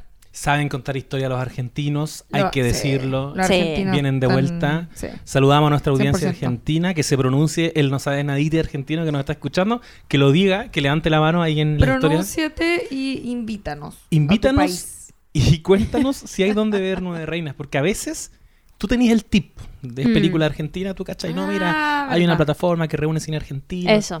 Capaz que haya donde verla. Así es. Y también decirle en general a Les No Sabes Nadie que acá van a quedar muchas películas en el tintero, por supuesto, obvio, si estamos hablando de un género que recorrió la historia del cine, pero hay algunas que no, no nos gustaría que no, no decir su título al menos.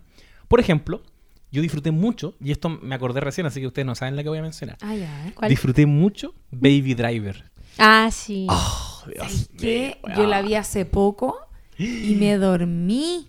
¿De lo mala? Parece que No, hablamos de esto. No sé, como que no fue mi onda, pero, pero me, me siento como... Uy, eh, me- dudo de mí misma en estos momentos. ah, como cuando digo estas cosas porque todos mis amigos que la vieron era como, ah, loco, Baby Driver, Baby Driver. Mm. Y, y onda la vi y me quedé dormida, pero como porque no enganché con nada. No sé qué me pasó. No te puedo creer. Cacha Sí. A mí lo que me pasa con Baby Driver es que es- creo que, mira, me voy a autofelicitar por sacar la colación, porque creo que es como un homenaje al género del robo, Mm. pero centrándose en ese weón, en ese eslabón de, del ejercicio que nadie pesca, que es No. el que tiene que estar arriba del auto preparado para rajar. Claro. Es una wea muy real, pues tiene que ser un weón que maneje bien. Y esa es como su expertise y te explican que él tiene tinnitus y que por eso que él para no para, para apagar y aplacar ese pitito que él siente en el oído, siempre se pone a escuchar música en sus audífonos y está muy bien utilizado como banda sonora de la propia película, po. Entonces el weón es medio toc, po. entonces hay escenas en que ellos tienen que salir del auto en el momento en que él le pone play a la, a la, perdona, a la, a la canción Mm. para que le funcione la banda sonora. Y entre medio, bueno, ni hablar del elenco, está John Hamm, Claro. Donald Draper de Mad Men, está el funeque Kevin Spacey, pero igual actúa bien. ¿Verdad que Spacey? Y... Puta Kevin Spacey. No, y, y anda, anda muy bien. eh, y tiene guiños a Bonnie and Clyde. Él se, él se enamora de una, de una garzona. Y, y eso inmediatamente, como que para mí, garzona ya te lleva a, no sé, los años 60. Y siento que Edgar Wright, que es el director, como que quiso intencionalmente darte momentos de ellos dos. Ellos se quieren escapar, ¿cachai? Tienen esa, ese ethos, como nos vamos a ir de aquí en algún momento en la carretera. Entonces, no sé, está cruzada por hartos elementos muy, muy divertidos, las secuencias de acción muy bien grabadas, alto humor. Como cuando, por ejemplo, dicen que se tienen que poner una, una máscara, tienen que ir todos con una máscara de. eh, acá se me confunden. Michael Myers, que es el protagonista de, Ha- de Halloween. Sí. Y se confunden y se ponen máscara de Mike Myers. Entonces van todos como Austin Powers al, al robo. Me encanta. Eh, está súper buena. Denle una mirada.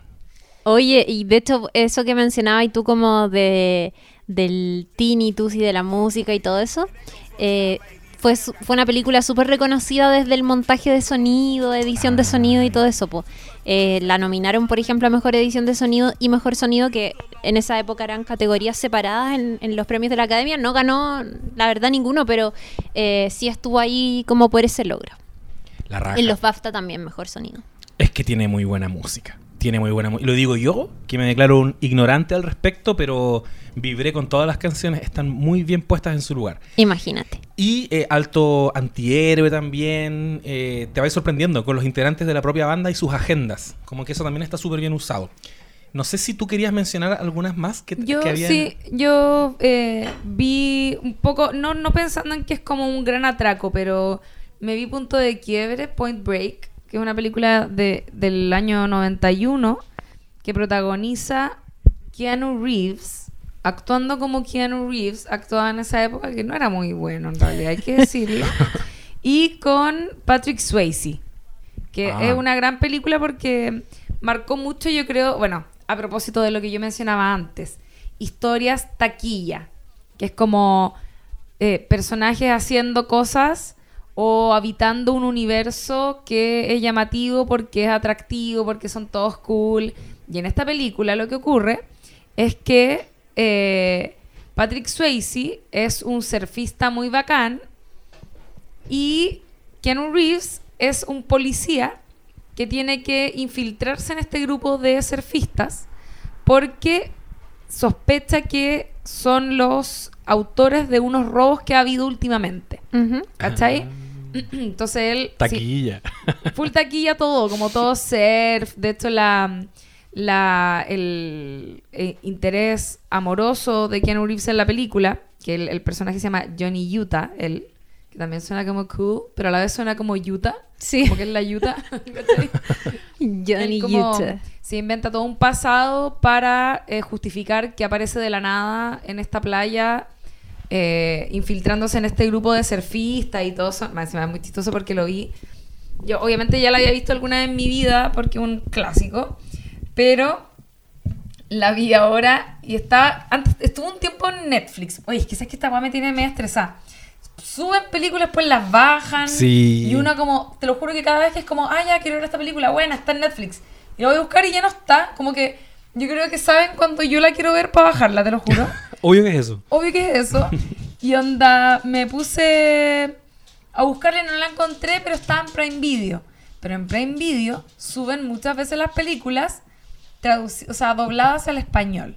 Entonces me vi la película, que perdón, no es por ser una snob, que sí lo soy, pero era como, sí, Johnny, todo así hablado y como, eh, no sé, como lo- los... Llama al policías- 911. Ay, que te lo juro que los policías era una cuestión desesperante, como, te dije, Johnny, tienes que terminar este trabajo, como, todo Ah, pero así me distrae, no puedo. Hay que decir que también hay un doble... ¿Esta película de qué año dijiste? Del 91. Hay un doblaje de los 90 que es extremadamente escandaloso. No, pero fatal. México ha mejorado mucho, tiene grandes exponentes, Ya, pero yo creo que en su momento era todo muy así, Johnny, por favor, No, y- Johnny. y más encima Sí. había una escena, es que bueno, como vi la película ahora, me di cuenta de un montón de errores que tenía. Primero, Johnny Utah está como mm, Johnny undercover. Utah. Un- no sería mi amigo. No le creo a Johnny Utah. Como, ¿cómo te llamas? Johnny Utah. Como, Me- pero me dicen pasado sapo de la Utah, me dicen. La cuestión es que el loco em, se supone que está infiltrado, pero sigue trabajando como patrullando un poco. Entonces, como obvio que eso no ocurriría, pues si Claro. está infiltrado. Obvio que no. Ahora que he visto tantas cosas de infiltrados, como que sé que cuando se infiltran, chao, como que no. No existe tu vivir- otra- Claro, como que tenés Mm. que vivir toda tu Pésimo vida infiltrado. como tu nueva identidad. Bueno, entonces eso obviamente lo encontré un poco falso. Eh, pero lo que empieza a ocurrir es que este gallo en el fondo se, se hace amigo de Patrick Swayze, se empieza a comer a esta loca también que es eh, surfista, muy taquilla, que es una actriz que después salía en, en Orange is the New Black. Ay. Loli se llama, una cosa así. Loli. Era como media crazy en la en fin, en Orange, no me acuerdo bien el personaje. Pero ella, muy así como eh, yo pensaba la comunidad lésbica de haber amado mucho al personaje de ella de Point Break. eh, y, y pensaba quizás por eso pues salió como en Orange is the New Black. De Porque más, era-. Eso pasa todo el tiempo Mujer con- sensual, pero como mea ruda, ¿cachai? Pelo corto, surfista, muy taquilla. Y, mm, y bueno, finalmente lo que ocurre es que eh, estos gallos robaban bancos, en el fondo los surfistas. Lori, ¿Cachai? Lori, ¿verdad?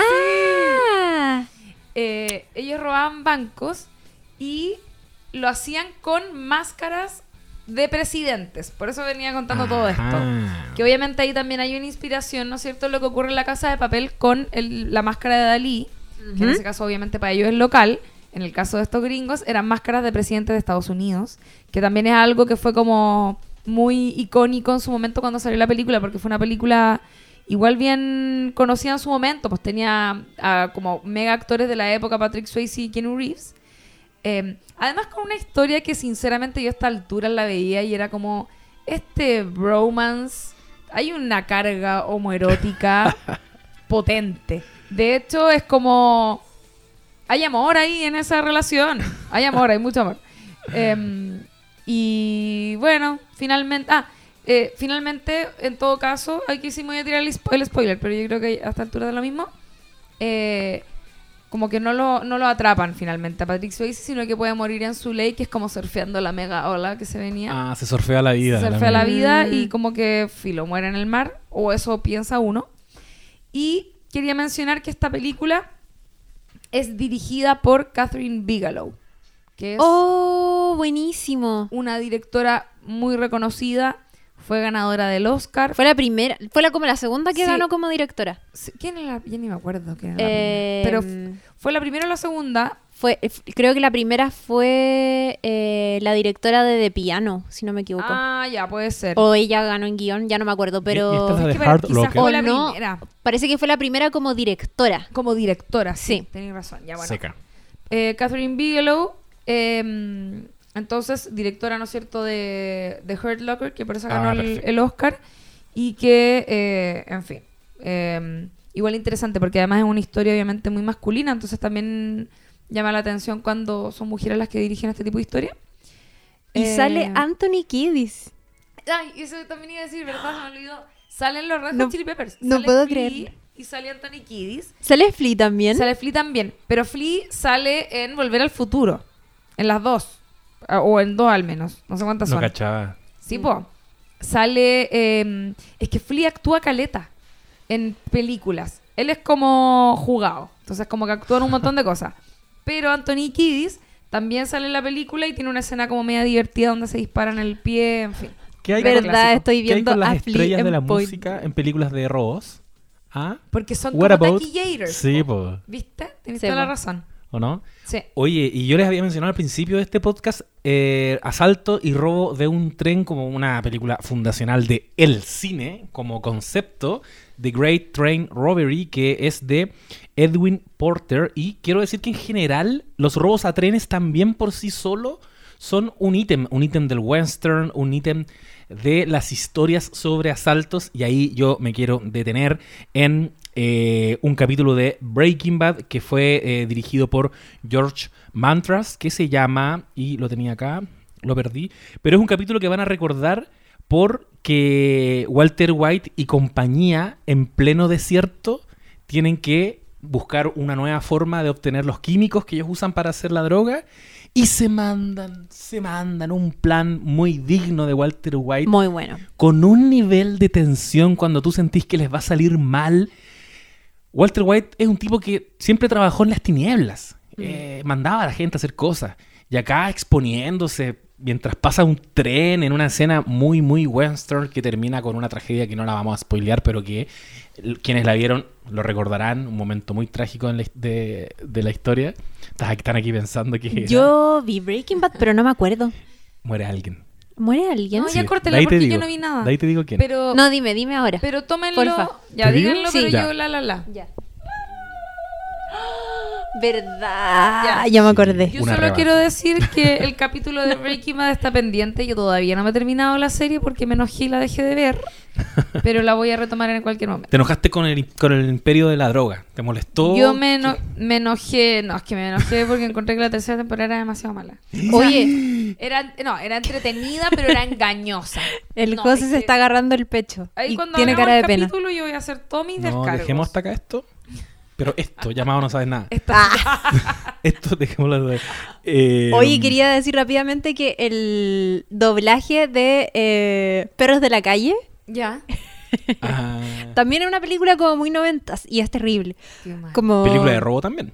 Sí, po, sí, po, sí, po, no, por eso me acordé que justo ayer la estuve consultando como en versión latina y era terrible el doblaje. Como, eres un imbécil, te dije que no debías hacer eso. Como, ¿sabías que Like a Virgin es sobre como una virgen? Es como sobre una mujer que recuerda cuando perdió la virginidad. ¿Sabías o no? Es como, oh, qué terrible. Que se tira ese rollo. Alto Funaki. el Ah, pero es que Tarantino Es- más funaki que sus Tarantino. teorías, sus teorías de la cultura pop. Igual yo pensaba hoy día también cuando veía... El José lo odia. eh, Sí, me cae mal Tarantino. A A mí no me cae mal, pero Me cae peor que Utah. lo, lo analizo en su contexto. Ah, te No, sí, pero igual, es- igual es verdad. Yo, yo pensaba a propósito como de este tipo de películas, Ocean's Eleven y todas esas cosas, que obvio que influenciaron N a Tarantino. Yo igual pensaba un poco en Tarantino a partir de Perros de la Calle y como Pulp Fiction y todo eso. O sea, de hecho, eh, Perros de la Calle es una especie de Ocean's Eleven, po. Sí, po. como que tiene... Sí, po. Todo al final muy, muy como... El cine tiene eso igual, es como Mm. todo pegoteado. Es como todo Sí. mezclado, medio parecido, a sacar un resultado un poco distinto. Es Por que se influen, bueno. que Sí, po. están todo el rato influenciándose, pues, como... Sí. No sé. Y es bonito cuando se la juegan y hacen algo distinto. Por eso Sí. mencionábamos eh, Baby Driver o, o cuando todas las protagonistas son mujeres y no son Mm. hombres. Porque es como ya un- cuando los géneros... es- pasa algo muy divertido cuando son géneros tan canónicos y tan encerrados en una estructura que te da o, o te atrapa la estructura o te permite jugar y, que- Claro. y romperla un poquito. Mira, esto parecía que era de robos, pero en realidad es una comedia romántica como Mm. La locura de Vicky Jane, que es muy chistosa. Oye, esa es muy divertida esa Es película. muy divertida. Yo la fui a ver al cine. Y es una película que nadie recuerda, yo creo.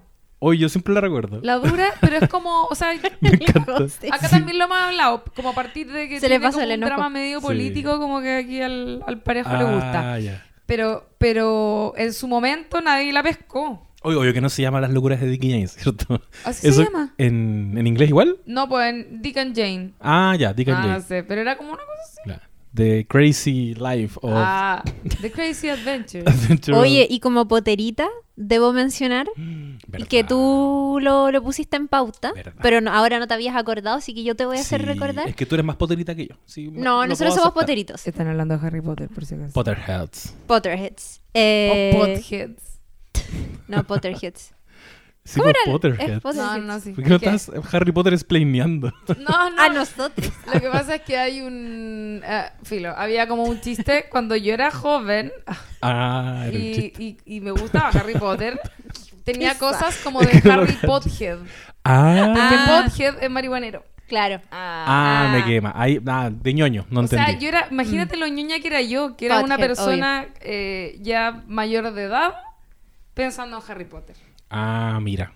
Bueno, como poterita, debo poner aquí sobre la mesa el gran atraco a Gringotts, que, que también es un plan maestro. Maestro y cuya misión no es robar dinero, sino recuperar un objeto que hasta ese entonces, o sea, como que en ese momento ya eh, Harry había descubierto que era un Horrocrux, que era eh, la copa.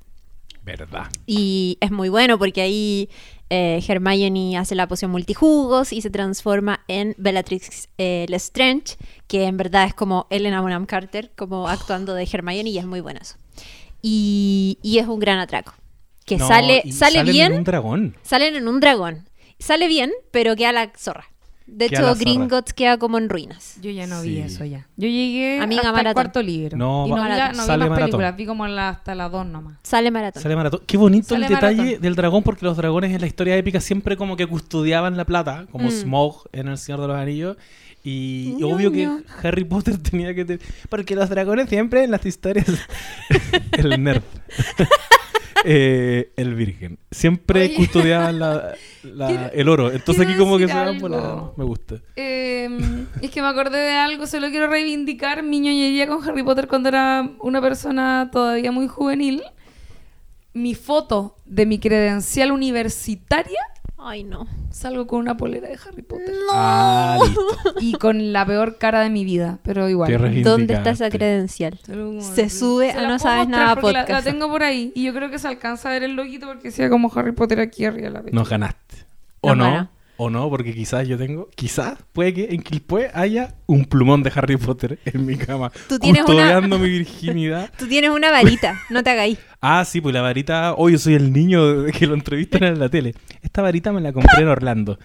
La cicatriz me la hizo mi madre con. No. Yo era ese niño. Tengo la varita. ¿Cacharon que ese niño votó a prueba y que hizo toda una campaña lo más grande? Yo tengo Lo una amo. bufanda de Gryffindor. Yo igual. Bacán. Bacán. Yo hice la carta de selección para Hogwarts. Qué ternura. A mano. Nerd. Sí, fucking ¿Escribiste nerd. una carta? Sí. Oh, qué tierna, Chiri. Y como con los materiales que pedían. ¿Y a quién se la mandaste? A mí misma. La dejé ahí, la guardé. Oh, A mí qué misma. ternura. Y mi amiga Sandra Espinosa hizo lo mismo. Qué bacán. Por último, se lo hubiesen mandado mutuamente. Sí, e igual hacíamos muchas cosas de Harry Potter juntas, como cuando salió La Orden del Fénix, Sandra tenía internet en su casa y tenía impresora, algo que yo que era más padre no tenía. Entonces ella sacaba los capítulos como que estaban en inglés, pero la comunidad latina los traducía y ella los imprimía. Y, o no, no estaban traducidos todavía porque ella los llevaba como en inglés al colegio y nosotros como en clases de matemática. ¿Qué Bueno, aquí? las ecuaciones son y nosotros diccionario de inglés. Oh, esto ¿Sabéis significa y qué? como... ¿Sabéis que va a Oye, tener que qué, ocurrir qué sí gran o sí? momento. Sí. Va a tener que ocurrir que vamos a tener que hacer, yo creo que un live o un streaming para hablar de Harry Potter y mostrar nuestras cosas. Sí. Porque tengo cosas. Y tú Estoy O sea, yo, acuerdo. yo Yo ya no tengo la carta, pero puedo contar eso. Oh, va a estar bueno ese capítulo. Va a estar Sí. bueno.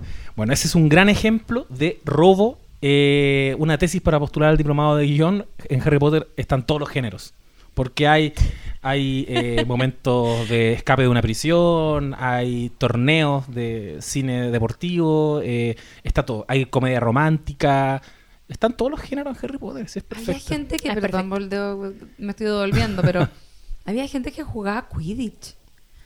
La hermana de un amigo Sí. Pero, eh, jugaba qui- Quidditch, pero yo nunca entendí cómo. Si no podían volar. yo no sé si quiero saber, yo no sé si quiero saber cómo jugaban. Si corrían con una Yo escoba. Nunca Corrían. quise. Yo creo que corrían. corrían con una escoba, así, Sí, po. corrían. Pero como Me mega motivados. Me invitaron a jugar Mega motivados. Yo tampoco No- lo no entendí en su momento. Tú eres de Quilpué, donde hay como una, una, una Ah, organización Jedi, hay una escuela Jedi. Hay una escuela Jedi en Quilpue, eso es real. ¿Y qué es, real. lo que hacen? Les enseñan una mezcla de disciplina. No me quiero reír. Es Quilpue, lo respeto. Una serie de disciplinas cruzadas que el maestro entendió que podían representar la disciplina Jedi, que es como un poquito de yoga, un poquito de duelo con sables, un poquito de taekwondo, ¿cachai? Y cuando llegan a ¿Sabes la qué? parte como Lo de amo. mo- mover Lo- cosas con la mente, No, ahí les dicen... Te conectas sí. con tu ser interior. No, ahí les vamos Claro. a pasar con el maestro Yoda y, y el profesor desaparece. ahí no les puedo explicar más. Sí, yo hice un documental corto para la U sobre esto, así que por ahí les puedo dejar el enlace. Me lo piden por interno. Está en, al- está en YouTube. Entrevisté dos Instagram. niños. Hay como tres, había como tres escuelas en el mundo, ese era el, el rollo. Escuelas que se lo tomaban en serio. Y una estaba en Quilpué. Qué bacán. Lo máximo. Y aparte ya hay como, ya ahora que estoy mezclando cosas, pero ya no habían como unas catacumbas en Quilpué.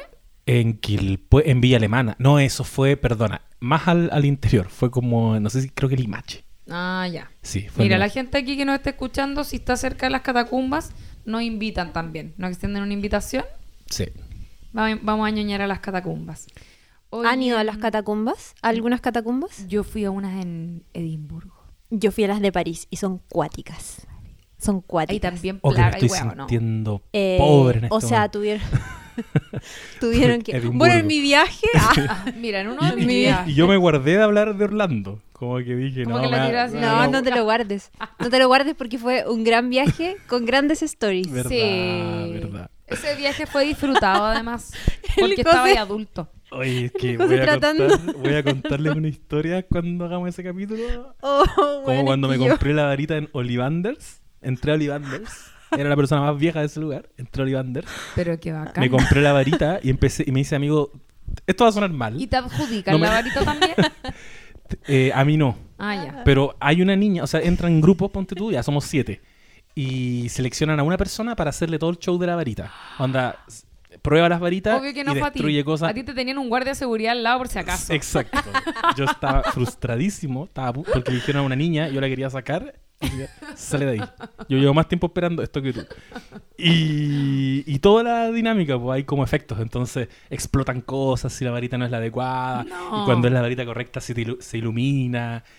Y es Olivander el que te recibe. Y después pasas a el gift shop donde puedes comprar tu varita. Pero igual es la estética de Olivanders. Entonces andaba ahí mirando mi varita y un niño me empezó a meter conversa. Y en algún minuto me preguntó qué varita estaba buscando. Y yo le dije, la de Remus Lupin. Y me dijo, "Rem- ¿Remus? Remus. Y yo, "Ah, sorry, perdón. perdón por mi bajo nivel educacional. Me dijo, Remus. Y bueno, le dije sí. yo también te iba a corregir Me voy a ahora corregir ahora. E- ese niño, ese niño era Claudia Cayo. Era Claudia Cayo. Remus. Yo le dije, la de Remus. La del La, ahí. la de la, la profesora. no te culpo porque para todos fue una gran revolución saber que Hermione lo que nosotros Sí, leíamos como Hermione en el libro se decía Hermione Somos la generación Hermione. Verdad. Hermione. Dumbledore para mí era Her- Dumbledore es que Hermione era una locura. No había por dónde. Sí, No, sí. o sea, de hecho era como... Yo igual tenía a mis Se compañeras que decían Hermione y yo era como, "Ah, obvio que no es Hermione, pero tampoco sabía cómo era. Ah, ya, pues. Yo decía Hermione y me sentía un, un nivel más arriba. Porque obvio que la E no se pronuncia. Hermione, ¿cachai? Y al final no había por dónde. Como. Hermione. Es yo sentí. dije, ¿Quién es? No, ¿A, a quién le hablan? Como. Harabaro, güey. Yo sentí que era como un, un ruido. Eso bueno es un nombre. Oh. Ay, Respeto. Ay, por favor, hagamos un capítulo algún día de Harry Potter porque va a ser muy divertido. Respeto a Emma Ah. Watson que estuvo en tu ciudad, Chile. Ya, siempre Estuvo saca esa wea, siempre. Sí, es verdad. verdad. Fue a comer a las viejas cochinas, parece. O no me acuerdo dónde fue. Pero sí. Cuando estuvo grabando esa película de Colonia Dignidad ¿Verdad? con Daniel Brühl. Malita. Oye, me encanta. Es mala, yo no la he visto. Daniel Ah, Brühl sí la Va, vi. va a estar en el Sanfic. Sí, pero por internet o en presencial. Tengo la misma duda. Mm, yo creo que por internet. Yo creo, sí. Ah, ya. A mí, Esto me, Es que yo, Daniel yo Brühl. no siento que sea noticia. pues, a mí me gustaba mucho Daniel Brühl. Pero, Oye, pero ahora que eh, envejeció, te voy a decir que ya parece que no tanto. Simo.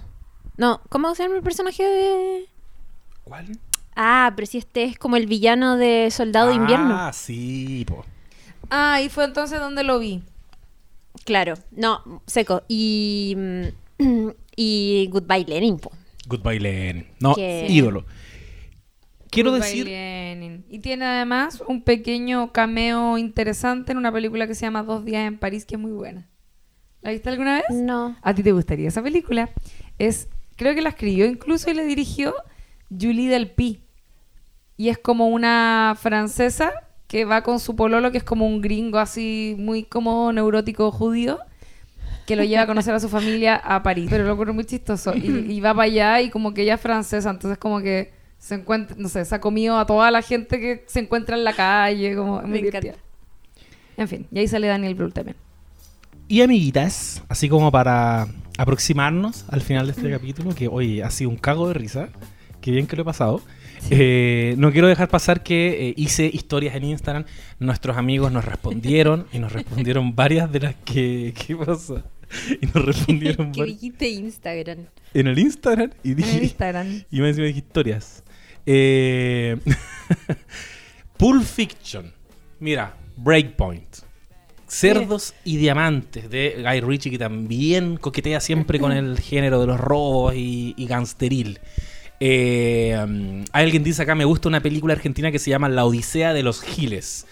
Eh, bueno, obviamente todas las Oceans la mencionaron. Mencionaron Prison Break y lo encontré bien inteligente porque creo que efectivamente es una historia de un gran robo, pero en lugar de robar plata es como robarse al hermano de la cárcel. Es la misma estructura. Sí, es verdad. Es un verdad. genio que planifica y utiliza, sabe utilizar los recursos que le da la propia cárcel, como la cultura carcelaria, usarla a su favor, utilizar a los propios reos a su favor para sacar a su hermano de ahí. Y también es como medio Ocean's Eleven, como el Sí. reclute de distintas como, eh, como habilidades y disciplinas y sabidurías de cada personaje Exacto. que aporta. Y es muy Es divertido. buena Es, es buena. La temporada 1 Sí. es buena. Porque es Excelente. Es, divertido que cuando salen, obvio que no solo va a salir con el hermano. Se les van acoplando un montón de hueones en el, el camino. pedófilo ese. Con, eh, Oye, T-Bag. qué cerdo ese weón. T-Bag, sí, pero gran, Que más anti- encima le gran cortan villano. la mano y pues la tiene como podrida. Sí. Uf, es buena. eh, Yo la, vi la primera temporada, me encantó. No, Prison Break yo creo que tiene grandes momentos. En la segunda temporada la, quizás la seguí disfrutando porque me hacía sentido. Es como ya, son fugitivos. Perfecto. Pero la tercera, que es como caen todos de nuevo, los mismos, caen de nuevo en la cárcel. Pero en otra cárcel, más peluda, porque ¿qué es lo único peor que una cárcel de alta seguridad en Estados Unidos? Para un gringo, una cárcel en Latinoamérica. Es como, no, ahí. Vaya, Oh. vaya la muerte. mareros. Hoy, esta Son. semana que pasó, el protagonista Wentworth Miller eh, contó que había sido diagnosticado el año pasado con autismo de adulto. Oh. No. Y fue súper loco, como que... ¿Schofield? ¿El, ¿El de ojo claro? Sí, Schofield. Mira. Eh, subió como un post a su Instagram contando que en el fondo por fin había tenido como su diagnóstico más formal de algo que llevaba sospechando hace mucho tiempo y qué sé yo. Oh. Y le tiraron mucha buena onda también como por hacer visible toda la weá. Qué bacán. Porque... Y que un poquito Scofield era como así, pues. Si Sí, pues tiene como... Su genio se explicaba porque tenía, estaba en el espectro. Sí, está en el espectro autista, tenéis razón. De hecho, tenía como esa capacidad. Él por eso tenía tatuado como los mapas de la, Sí, de la prisión en su cuerpo. Porque él tenía, tenía. Esa era su gracia, era su superpoder. Que él entendía cómo funcionaban las cosas, ¿te acordáis? Claro. Tenía una verdad. cosa así como. Como que él miraba algo y le sacaba el rollo al toque y tenía muy buena memoria y no sé qué. Sí, Sí. un genio. Mencionan también El Golpe, eh, Perros de la Calle, No Country for Old Men, Nueve Reinas, dice acá. Mira. Una amiga que nos escucha, Baby Driver, la mencionamos también. eh, Ex Máquina, eh, Sugar and Spice. Obviamente aquí alguien dice Robin Hood, es mi tío. Qué bacán. ¿Es tu tío en serio? Un tío sí. Puso Robin. Hood, Robin Hood como, como concepto. Eh, ¿Qué más? Double Indemnity. Eh, mira, vuelven a mencionar la Odisea de los Giles. Vuelven a mencionar Nueve Reinas. Snatch también de nuevo. Eh, Atrápame si puedes, que también salió a colación acá. Lupin, la serie, que también nos han recomendado bastante. Hit. eh, mm, mm, mm, y esa, The Italian Job por ahí y Tower Haste. Así que ahí están un montón de títulos para que le echen una mirada. Y, eh, y muchos más, pues está- ya lo dijimos, estamos hablando de un género que ha sido mega explorado en el cine y las series de televisión, como por ejemplo La Casa de Papel. Oye, Marcela Said, chilena, dirigió capítulos de eh, Lupin. Ah, seca. Mira. Nosotros la entrevistamos el año, o no me acuerdo cuándo fue, parece que en el verano, la entrevistamos en la radio, la Natal, la entrevista en verdad. Y, y hablaba de su experiencia dirigiendo ahí. Así que seca. Que le preguntó, eh, me, me acordé que en el live que hizo el ex candidato del Jaue con la comediante Paola Molina, aparece Luis Slimming, que de hecho Ya. tiene un podcast que me gusta bastante, el sentido del humor. Les mando un saludo porque sé que Slimming escucha este podcast de repente. Y él le preguntó a Jaue qué serie veía y dijo Lupin. Ah, Un dato mira. rosa. Así que ahora el José. Es que sabéis que le fue súper no bien esa serie. Derechito a ver Lupin. Era como de lo más visto en Netflix, como que le fue Sí, súper, po. súper bien así. Sí, verdad. Muy bien. Yo Así también caché. podríamos de repente ponerla en parrilla. Oye, a mí Podría me han No dicho una cantidad de series, estoy ahí ya. Pero antes partir. vamos a hacer The Americans. Sí. Y Ted Lasso y todo eso. Y, eh, y por favor, The Leftovers en cualquier momento. Sí, The Oye, Ted. Lasso, por favor pónganse a verla si es que no la, no la han visto todavía, no saben nadites, porque la van a amar, amar mal. Yo estoy adicta, de hecho, Muy buena. eh, estoy al día. Oh, qué heavy, Demasiado pero eso lo dijo la Chiri durante mucho tiempo. Y, Y yo, no. y yo todavía no la veo. No, es que tú nunca me pescáis. Pero Por favor. no como la Lula.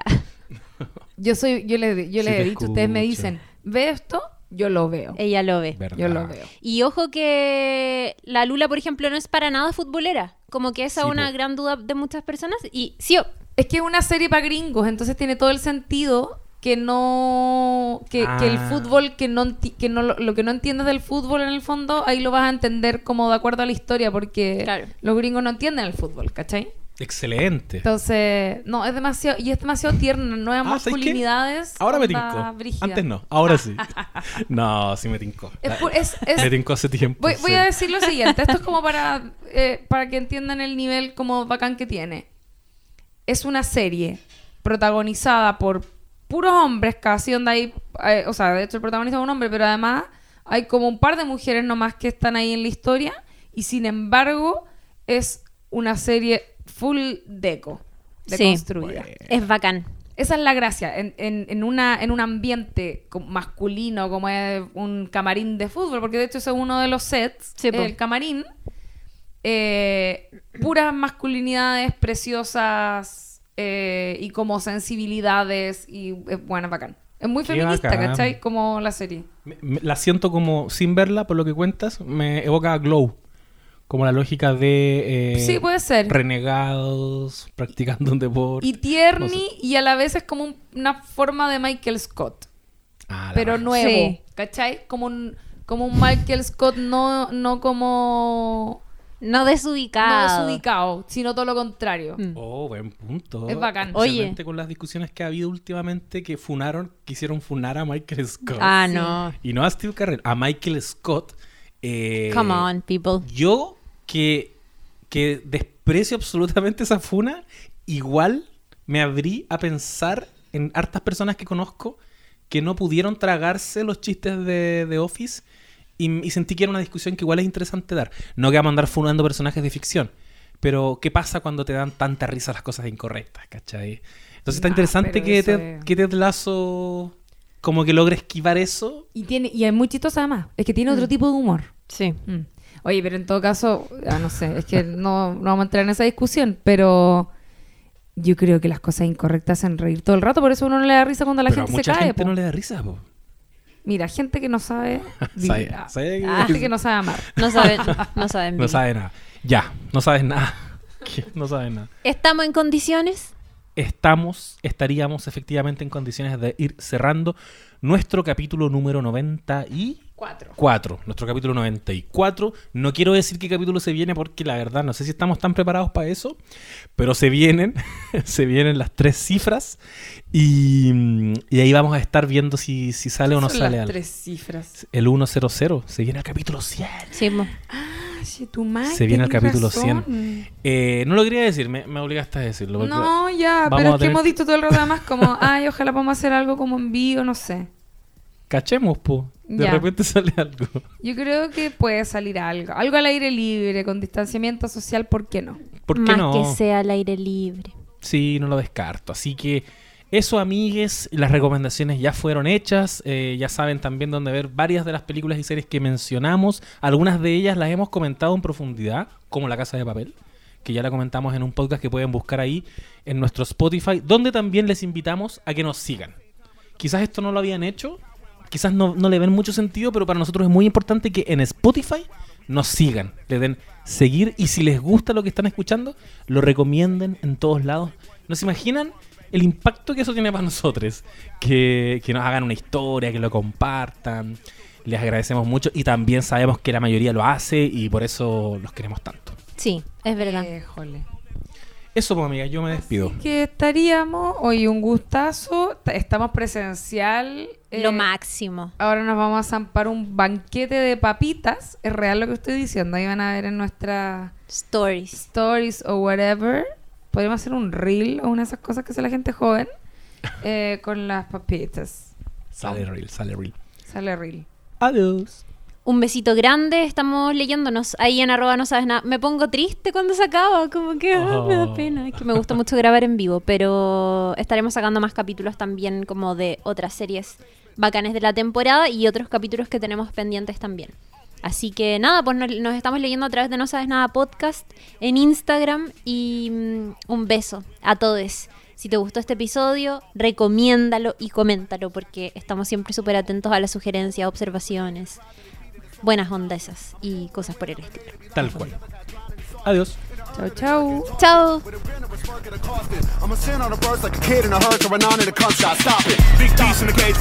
Race. No sabes nada fue presentado por El Botín de Leis. Parte del botín podría ser tuyo. Hay 150 millones a repartir. I be damn, don't show my Run the jewels, jewels, jewels.